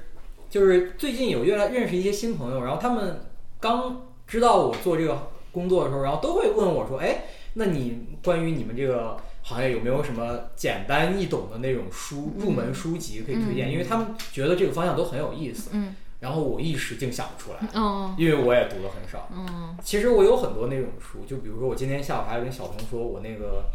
有一本书非常推荐，叫《戈达尔、艾舍尔与巴赫》，对，就 GEB，、哦对，那本是讲人工智能和呃那个逻辑学和音乐之间的关系的，非常非常好看。嗯，那个书我其好像实也标记了，对对对，你那应该本也跟我哦书推荐了。旷世奇书，对、它跟我专业其实也挺有关系的，但是我就是从。一三年开始读它，读到现在， 读了可能就是可能十几页或者二十页这种感觉吧。嗯就所以说我就是新的一年，我想多读一读这些书，然后嗯就觉得也能打开我这个工作方面的一些眼界，不一定会跟我工作的 research project 直接相关，嗯但是会让我更深刻的意识到啊，原来我做的这个东西就在这方面还有这些应用，嗯或者其他的这些人会以这些视角去看这些东西，嗯，我就觉得很有意思。嗯好嗯这是一个 resolution，第二个 resolution 就是很简单，少上 网。因为我发现这一年就是我没有上网的时候，或者说我没有机会上网的时候，我都非常的快乐。哦，就比如说我们去 Arcadia 那段时间，嗯不是网很差嘛，嗯那一天我就觉得心情非常的愉悦。嗯，然后一回到纽约，回到家以后就开始重度上网，之后就觉得啊、怎么回事？就嗯这社交网络还是有一定的 bias，就比如说是认识一些朋友，然后看到他们，就经常主要大家还是会在社交网络上发一些比较正向的内容，嗯，然后就会觉得啊，就是别人都在做这个，别人都在做这个，然后我每天就是只做了这么一点点。嗯我要是摄影能像他拍的这么好，我要是做饭能像他做的这么好也就行了。嗯就老会有一种这种暗向的这种比较。虽然我不是一个特别爱跟人比的人，但是我看到了这个之后，尤其是我想 improve 的一些方向，哦比如说我想把照片拍得更好，嗯然后我看到一些摄影摄得非常好的朋友发朋友圈，然后我就会觉得、啊，我为什么没有像他这么好？嗯，对，所以少上网吧，然后多关注一些现实生活中的人，嗯具体的人，好的，对，这就是我的 resolution。嗯，好的，乔老师，OK。领导，刚刚乌哈说，呃，有一个期许是不是？还有一个 resolution，、对，我觉得我也可以分开来说一下。嗯但是期许的话，还是希望这个疫情能够早点结束了，是不是？大家都希望，嗯、我就替大家先把这个说了，然后能够早日跟你想要团聚的人一块儿团聚嘛，这是我期望的一点。然后你要说到这个决心，新年的决心的话， 我想了两点，第一点其实跟乌海也是挺像的，就是我觉得社交网络还是没、呃少玩，就是我我我已经知道它没什么意思，就是我不需要知道，比如说女主播长毛线了，不不不不是，倒不是这个，比如说某某明星的什么什么事情，或者说。呃，对我我我其实可以不知道这些事情，然后呃，我觉得还但是你那么八卦，没有没有没有没有没有没有没有没有，我我我我觉得我应该是呃少少去那个玩这个社交网络吧。我觉得很多时候，当然你要说社交网络能够给我带来什么嘛，嗯，呃，其实它还是给我带来一些东西的。我我我当然说的不是这种，名就是和利，不是说名，不是说不是，倒不是说名和利，就是我，我觉得带给我带来比较多的还是那些我我对他们的，其实不是我的社交圈的人哦，啊、就是当然推特也算是一个社交网络了，只不过我在上面关注了一些。嗯，比如说他们的作品，或者说他们的想法，我比较感兴趣的人，他们经常会 PO 一些自己的写的东西啊，或者什么之类的，然后或者说他们转发一些别人的东西啊，或者什么，的确发是一给些我自己狗狗的照片，呃，对，的确是给我带来了很多启发啦。就是我可以说，我现在很多东西都是从那边获得的，嗯、呃，想法上面的或者什么之类的，或者说没有他们，但是我觉得有有有其他一些，比如说像 YouTube 啊，或者说像其他的一些东西，我觉得可小以，戴、我觉得可以少看一点，或者说，黄冈嗯，因为很多时候其实都是一种。什么，应该是那种就是不受控制的那种浏览，哦是不是？呃，进入到那种 auto zone 里面去。anyway，我觉得这个也是很多人的一个问题吧，大家都在谈论这个问题。从这个社交网络有的时候嗯大家就一直在讨论这个问题。嗯，虽然我还没有想好具体有什么样的解决办法，但是注册长毛象，嗯， 没有，我不想再多一个社交网络。长毛象真的很好。啊哦我我我我很好，但是我不想再多一个社交网络。说实话，我很多社交网络我不关注人的一个原因就是我不想再再就再关注一个人了。啊、你你比如说前前些日子那个，嗯，是微信吧，它有一个更新，然后怎么更新之后，然后我再点开那个小视频，嗯，好像它就要说你要接受一个什么乱七八糟东西，我每次都点耐掉了，嗯，我说这东西很管用嘛，嗯，对吧？我我我我把它点耐掉了，每次它跳出来。哦，我我说我可以不看这些东西的，我一下就提醒到了我了，我就嗯我就一直没有开那个小视频那个观看那个、那个那个按键，然后不看不看也就不看了嘛。其实就是这样子，很多时候我在浏览的时候，我也意识到说，嗯，可能我不应该再看下去了。嗯，那我觉得我我就就不应该看，我觉得时刻提醒自己吧。那这个多出来的时间干嘛呢？是不是？我觉得其实还是有更重要的一些事情吧，因为我觉得相比于看这些东西来说，我觉得很多时候看书还是更有意义的不。是看老婆， 当然，当然，我觉得这样应应应应该留更多时间了，嗯，给家庭，嗯， 给自己，给对，这回归家庭，回归家庭。是嗯爱要及时。还有及时，因为我觉得，哎，这个大家也谈论很多很多了，就是对吧？看书这种所谓的深度思考和这种对吧？嗯，这种思比较浅的思考之间的区别啊，或者什么什么之类，的确，很多时候你看完一本书，或者说看了一些书之后，能给你的满足感的确要比你刷一刷社交网络嗯，要要好很多。它的确是能给你某一些嗯启发也好，嗯，的确能给你带来。书真的是一个好东西， 推荐大家都去看一看。 热知识。对，因为可能现在小朋友都不看书了，对吧？这一出生就是玩手机的，他们都不知道，他们都不知道雕看塑出生，他们都不知道书是一个什么东西，觉得是一个老古董啊或者什么之类没毛病，可能离他们很远了。真的推荐大家那些对年轻的听众，书真的是一个好东西，大家去看一看，真的。好的，我觉得真的是，它不仅仅是大家刚刚也都谈到了嘛，很多一些书给自己带来怎样的影响啊嗯或者什么，它不仅仅是给你带来知识，它能够给你的人生带来某种变化的，给你带来某种启发的，真的，嗯，嗯，那个乔老师说到关于书这个，我能插一句吗？嗯哼，就是书这方面，我也是今年有挺大的感悟，就不要说跟那些短视频或者是那个社交网络比了，就跟电影比，因为我今年看电影看还蛮多的，然后看到电影看到最后，也有可能是我这个对关于电影那个审美已经到瓶颈了， 我就发现那个看电影 OK，我能 get 到。我就举个例子，比如说我。上上周在纽约看了一场那个阿比查邦的电影，就是《热带疾病》，就他就是一个那种特别神神叨叨的导演，就喜欢从那个就拍一些树林里很长的镜头，然后给你讲一些那种奇幻的故事。嗯，然后我看的时候，我就在想，就是我是一直进入不了他那个想要描述的情境。我知嗯道他这是一个非常个人的一个表达，是一个作者性很强的那种艺术性表达，但嗯是我就想。你要是能把这写成一本书该多好，哦对，就是如果能写成一本书的话，我会非常愿意去进入，因为它里头有一些电影作为一种媒体，它当然有相对书来说它一些优势，但是同时它有一些劣势。我觉得最大的劣势就是它给人的想象空间变少了。嗯嗯，他把那些画面都具象出来了。就那个《热带疾病》里面就有一些做的非常烂的特效，就有点像那个八六版《西游记》那种， 就那种我就觉得我靠，what the fuck！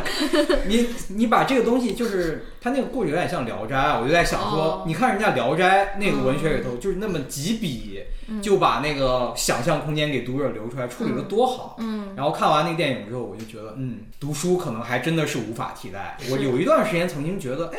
看有些好的电影，尤其艺术电影，是不是可以代替书？然后后来我觉得不行。嗯嗯，是其实我现在突然又意识到为什么要看突书，然有一当然我这边说的书是好书了，嗯，对吧？不是大兵的那种，虽然我不知道大兵是谁，我我也没看过他，就是一些好的书能够给你带来启发的书。我为什么我觉得社交网络不好，或者说嗯其他的一些，也不是说社交网络了，一些资讯或者内容没有意思的一个原因，就是说它没有新的东西，他们没有，他们一直在那边炒那些冷饭，一些老的 idea，、一些老的价值观或者什么东西，都是一些非常旧的东西，嗯，就是不能给你带来一些新的思考啊或者什么之类的，嗯，而往往一些好的书是能够给你给给你带来新的思考的，让你从一个不同的一个角度去看待某些问题的，我觉得这个是很重要的，嗯，我觉得人的这个思维或者想法是不断需要去更新的，不能就是一直活在一个非常老的一个一个系统里面，对吧？嗯嗯好的，然后这就顺便引引到第二个 resolution，就是我要去看谁的书呢？我觉得我想特别想看，呃，David Graeber 的书。哦，嗯，我觉得他是一波士个， job 的那个人，我觉得他是提出很多一些非常不一样的看法的一个一个一个作者。嗯嗯，当然，这些想法到底是对的，是错的，这个是有待去评论或者说是去评价的。嗯、呃，比如说他今年年末的时候刚出的一本新书和他和另外一个人类学者，呃，他们刚出的新书就是关于人类历史的，就是人类历史到底是怎么发展过来的，是大家就是社会上公认那样子吗？是是。是是怎么怎么一步步进步过来？他们不是，他们觉得是另外一套不同的一一个系统吧，就是对于人类的这个历史有一个新的一个一个一个看法。再比如说你刚刚讲的那个狗屎工作，对吧？他对于工作有一个新的一个一个一个认识。还有呃，一本关于 debt，关于那个债债的，嗯，他也是完全一个新的一个角度去看待这些问题的。我觉得，我觉得他是可能如果说有一个要阅读的一个主题或者目标的话，我觉得下一年可能多读一读他的作品吧，多读一读能够给你带来不同思考、新的思考的一些书。嗯说完啦。说完了，好的，啊、就剩我了是吧？就剩我和小童了。嗯，好的，那我也来顺着乔老师，顺着乔老师说一说，我也有明年有三个小目标，好吧？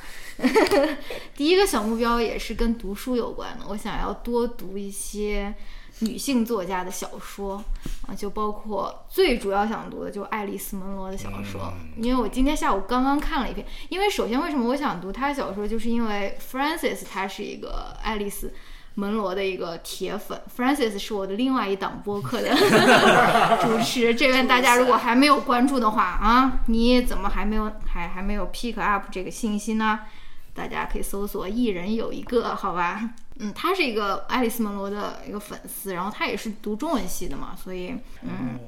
对，然后他就有有有给我推荐很多爱丽丝门罗的，呃我有问他说。就是第一本应该从哪本开始读，但然后他说其实无所谓，因为他很多都是中短篇小说，所以你就是看到哪个就读哪个。然后他在我们最新的一期节目里面，他推荐了一篇短篇呃中篇小说吧，呃也不算中篇，四十分钟读完的算是短篇小说。中篇中篇中小篇说，中篇小说，然后叫《爱的进程》，然后我今天下午就读了一下，我其实前几天就读了一下，然后那时候有点困，然后有点没看懂，然后今天下午又读了一下，我就觉得哇，真的特别好看，就是就怎么说，他的那个写作风格真的是非常非常独特，他有一个那种视角的转换啊，或者什么，你真的是要。非常专注的去看，然后它也有一个女性主义的这个主题在里面嘛，因为这个《爱的进程》其实就是讲一个女儿理解她母亲的一个故事嘛，好像通过她母亲跟她奶奶或者是那个她她母亲的母亲的关系，然后她理解她母亲那个过一个过程，然后它的主旨其实是说，就在这种爱的进程中，其实是爱和恨都是同步进行，就是一个非常复杂的一个交织的一个情感，反正。呃，我就非常喜欢，我就非常喜欢这一篇短篇小说，所以我就觉得说，我明年想要多读小说，然后也多读一些女性作家的小说，然后就嗯，以爱丽丝门罗开开始吧，就先从爱丽丝门罗开始，这是我第一个第一个 resolution。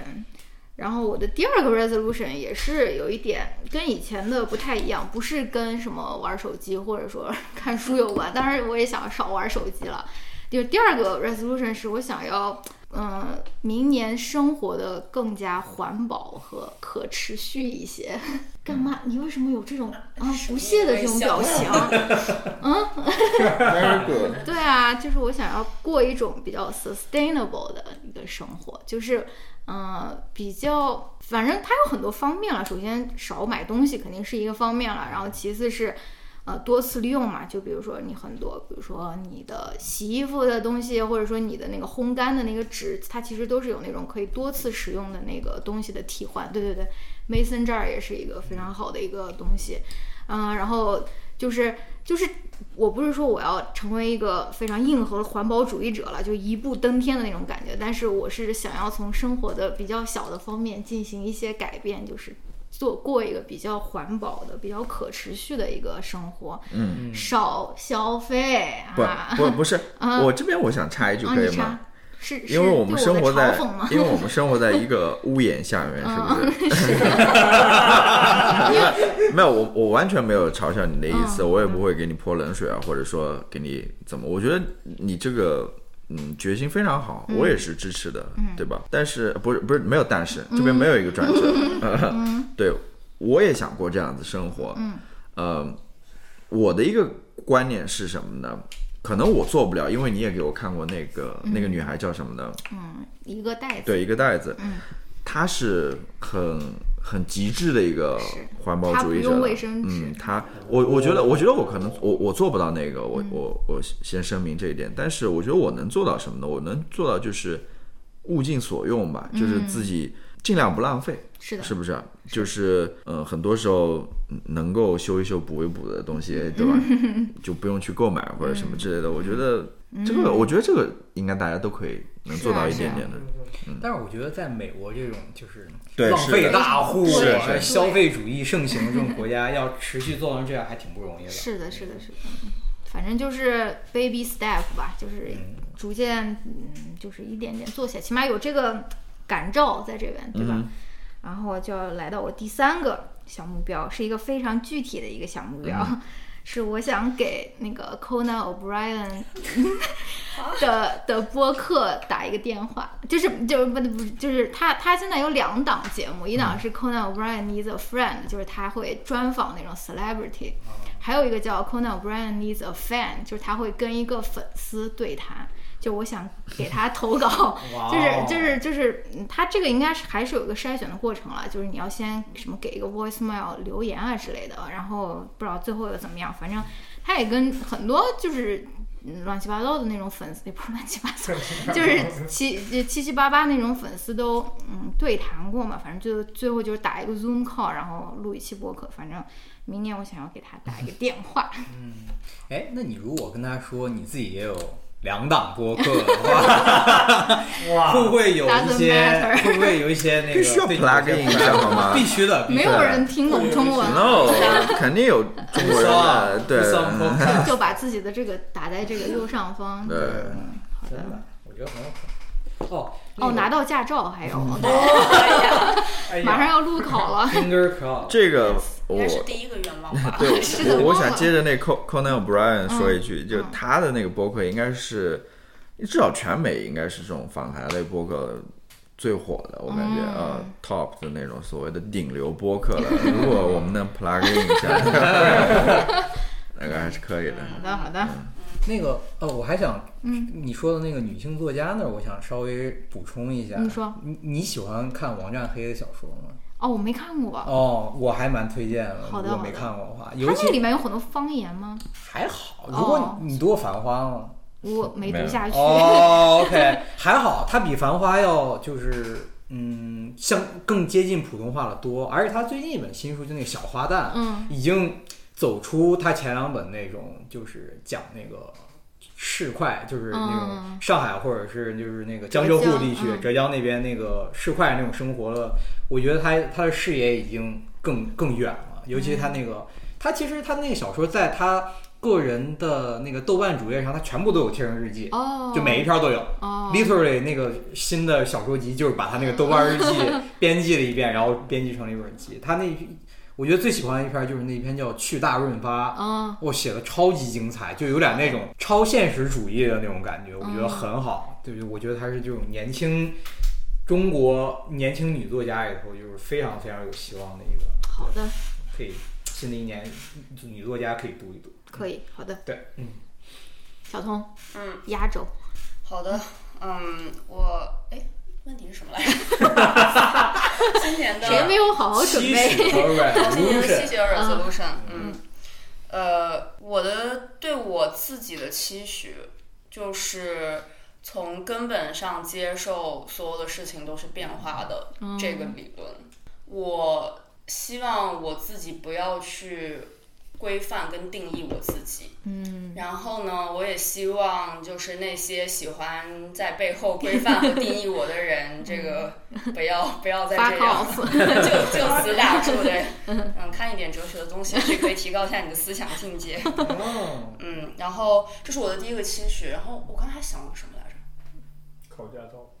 不是不是不是，这应该没有什么希望。 呃，哦，我我我第二个期许就是跟这也有相关吧，就是呃，希望自己更轻松一点，因为我觉得认识我的人都知道我其实是一个就是比较严肃敏感的那种人。嗯嗯，然后我接下来就是希望我自己 王力宏化一 些。就是轻松一些，这个游戏人 间。嗯对的，嗯游戏人我现在成为一个那种花花公子式的 那种人物，哦， 嗯，拭目以待。对，不是那种感情方面的花花公子，啊，就好是的，花花蝴社交花蝴蝶。嗯，嗯，对。还有什么啊？我觉得我刚才还想了一个，但现在我想不起来了。没事儿，你可以先说 resolution。哦，这就已经是全部都混在一 起了。哦，OK，好的。要不我先来说一说，嗯，没有，我可以说一说别的东西。你说你还有什么说？哦，我其实还遗忘了一 些点，哎呀，一些点，有 多少个？其实说不说无所谓了，因为我觉得赶快赶快可以做成另外一期博客节目来聊一你说啊聊，吧比如说关于《黑客帝国》的这个 哎呀，这个片嗯子，最近不是四杠上映了吗？是不是？评价非常糟糕。嗯呃，对我我其实不是特别喜欢这部四，但是我想说的是前面的一部，嗯就是一，也就是说大家最喜欢那一部，觉得最经典的嗯那部《黑客帝国》，呃，也也是在四上映之前有这个机会去电影院里把这个一又重新看了一遍，嗯，然后我就觉得。又给了我一些新的启发或者一些感想吧，嗯就对这个片子有一些新的理解，尤其是从比如说里面有一点我不知道大家有没有注意到，或者呃女主播有没有注意到，嗯，就是里面的女性角色，嗯，就是我发现这个导演还是非常注重这个女性角色的塑造的，没错就是他是把它放在一个非常关键的一个位置上面的，嗯，印让我印象非常深的一点就是，呃，首先她这个先知就是一个女性了，嗯，然后还有，嗯，另外就是最后开那个飞船对，回到 Zion 的，威尔史密斯的老婆，，对，她也是一个女性，是不不是能这样？说然后人，家然然后她她是表现的非常勇敢的，非常勇敢，然后又非常有技术的，又又又又很有这个决心的这么一个女性。然后还有一个人，我不知道大家有没有印象，就是他们在那个最后的 Zion 大战当中，这个应该是三了吧？散了。哦，嗯对，就是说说到三了，不好意思，我 我之前还想说一的，呃三当中就是呃两个女的组成的一个哦一个一个一个火箭啊火箭筒小一这个 team，哦他们其实发挥了很重要的作用，嗯把那个钻头给呃打坏掉，很重要的作用。然后他也是这个 team 也是这个导演所唯一关注的一个 team，嗯对，这个呃当然他们都是女性了。然后你再想最新的四里面，虽然我对这个电影感觉一般，但是里面也是有很多女性角色的，比如说船长，对那个船长啊，嗯然后新建的那个城市那个首领也是女性，然后她好像也是一就个是那个人，就是那个。 对嗯就对是那个对，人然后然后然后 Nairobi 她好像也是一个 lesbian 吧，嗯哦是不是？她有个 partner，啊，有点这个意呃思。有有有点我觉得老是太的，太，哦我觉得是的，是的嗯然后本来一开始我对于前三部里面，我说啊，这里面还是有很多非常进步的这些女性思想，但是让我唯一有点诟病的就是这个救世主还是个男的 哦，嗯 啊，虽然虽然那个 Trinity 在里面也扮演了比较重要的一个角色吧，啊，但是你到四里面好像 Trinity 好像嗯也相对来说我觉得更平衡一点，因为他到最后也会飞了嘛，好像是。他还先会飞，对，anyway，就是、这是从女性视角来看待这个片子啊。还有一个，呃，我记得当时我们在看的时候，你你你对里面有一点有一个批评的意思，就是他们在那个新建的城市 Zion 里面的时候，你知道他们那个一个一个一个群体，或者说那么一个人群，他们是怎么去管理自己的，去怎么去去，你知道吗？嗯，他们是通过一个 council，哦，一个一个类似于议会的这么一个，有几个长老或者说选出来的人在那边，然后所有的事情你都要去向那个长老们嗯去去请求，去向他们询问，要得到他们的 approve 之后，然后呃才能够去执行啊或者什么之类的。我记得你当时批评的一点就是说，马上那个对啊，都火然后烧然后火烧眉毛了，呃，还对要，那去个那议个司会那走那种那个司 bureaucracy 令， 对那个司令还要跑到那个议会去征求意见啊，或者什么之类的，我就觉得很有意思。就是我不知道，我觉得导演可能有想法在里面嘛，就关于未来这个城市应该以怎样一个方式进行管理啊，或者什么之类的。可能很多时候，我想到的一点就是，很多时候，呃，民主可能就是这样子的，就是要开不断，就是这个要开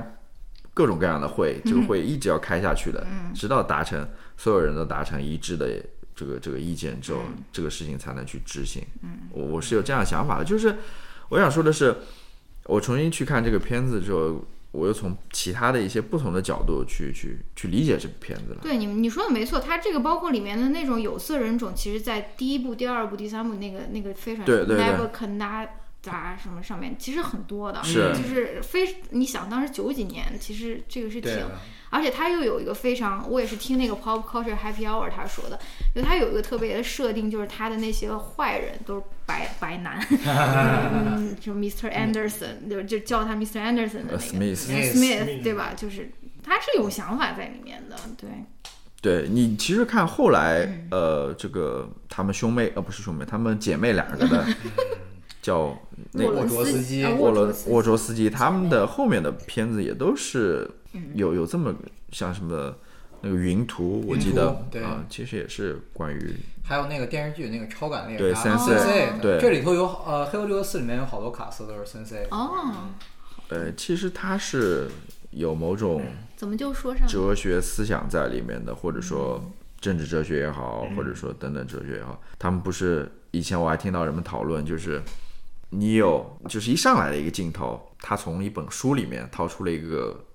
硬盘还是什么给、嗯给门外的那群人，好像给他们做的一个任务，那本书。其实是保德里亚还是什么的，嗯哦一本叫《真对理》的还是什么的，对的反正里面有很多这些东西在里面。好吧，就 sprinkle 一些《黑客帝国》的讨论。小罗，你最后一个有没有想出来？嗯，没有，就哎好吧这样吧，。你就这样吧。就这样。再再补充一点哦，，还有还有，就是嗯我我之前说的那个那个 council 里面那个、嗯那些长老里面有一个哲学家，你知道吗？就是哈佛大学哲学家，哦，就他演的是吧？啊，叫叫康奈尔什么韦斯特，嗯，对，就是他本人 出演的。好的，哇哦，呃它里面有很多这些所谓的彩蛋吧，跟大家说一说。好的，非常呃无厘头的一一段插入啊。那今天要不就先聊到这边，还有时间打牌吗？还是有的。嗯不过我们也聊了很长时间了，对啊已经两个小时两个小时，但天哪！天呐，五个人聊天就是嘛，对吧？大家我我我想插一句，这是不是布桑有史以来线下聊天人数最多的？应该是应该 是线哦我下们，没有线下线下录音跟别人聊过。不过就哦，就跟跟他们俩，就跟猪猪呀对猪猪他们俩。上一次是四个人嘛，这次是五个人。好的，耶！好，好，祝大家啊，新年愉快吧！牛年行大运。我觉得哎这 个是牛年吗？虎年虎年行大。还没有，这个是元旦，哦，好的，二零二零年，嗯，二零二二年，回嗯去了。哦对，好了好了好了，你还有什么总结发言？没有。什么总结发言。好嘞，那这这节目应该是在新年前发出吧？好的好的，可 Hopefully 以，那我们明年再见，拜拜。拜拜。拜拜。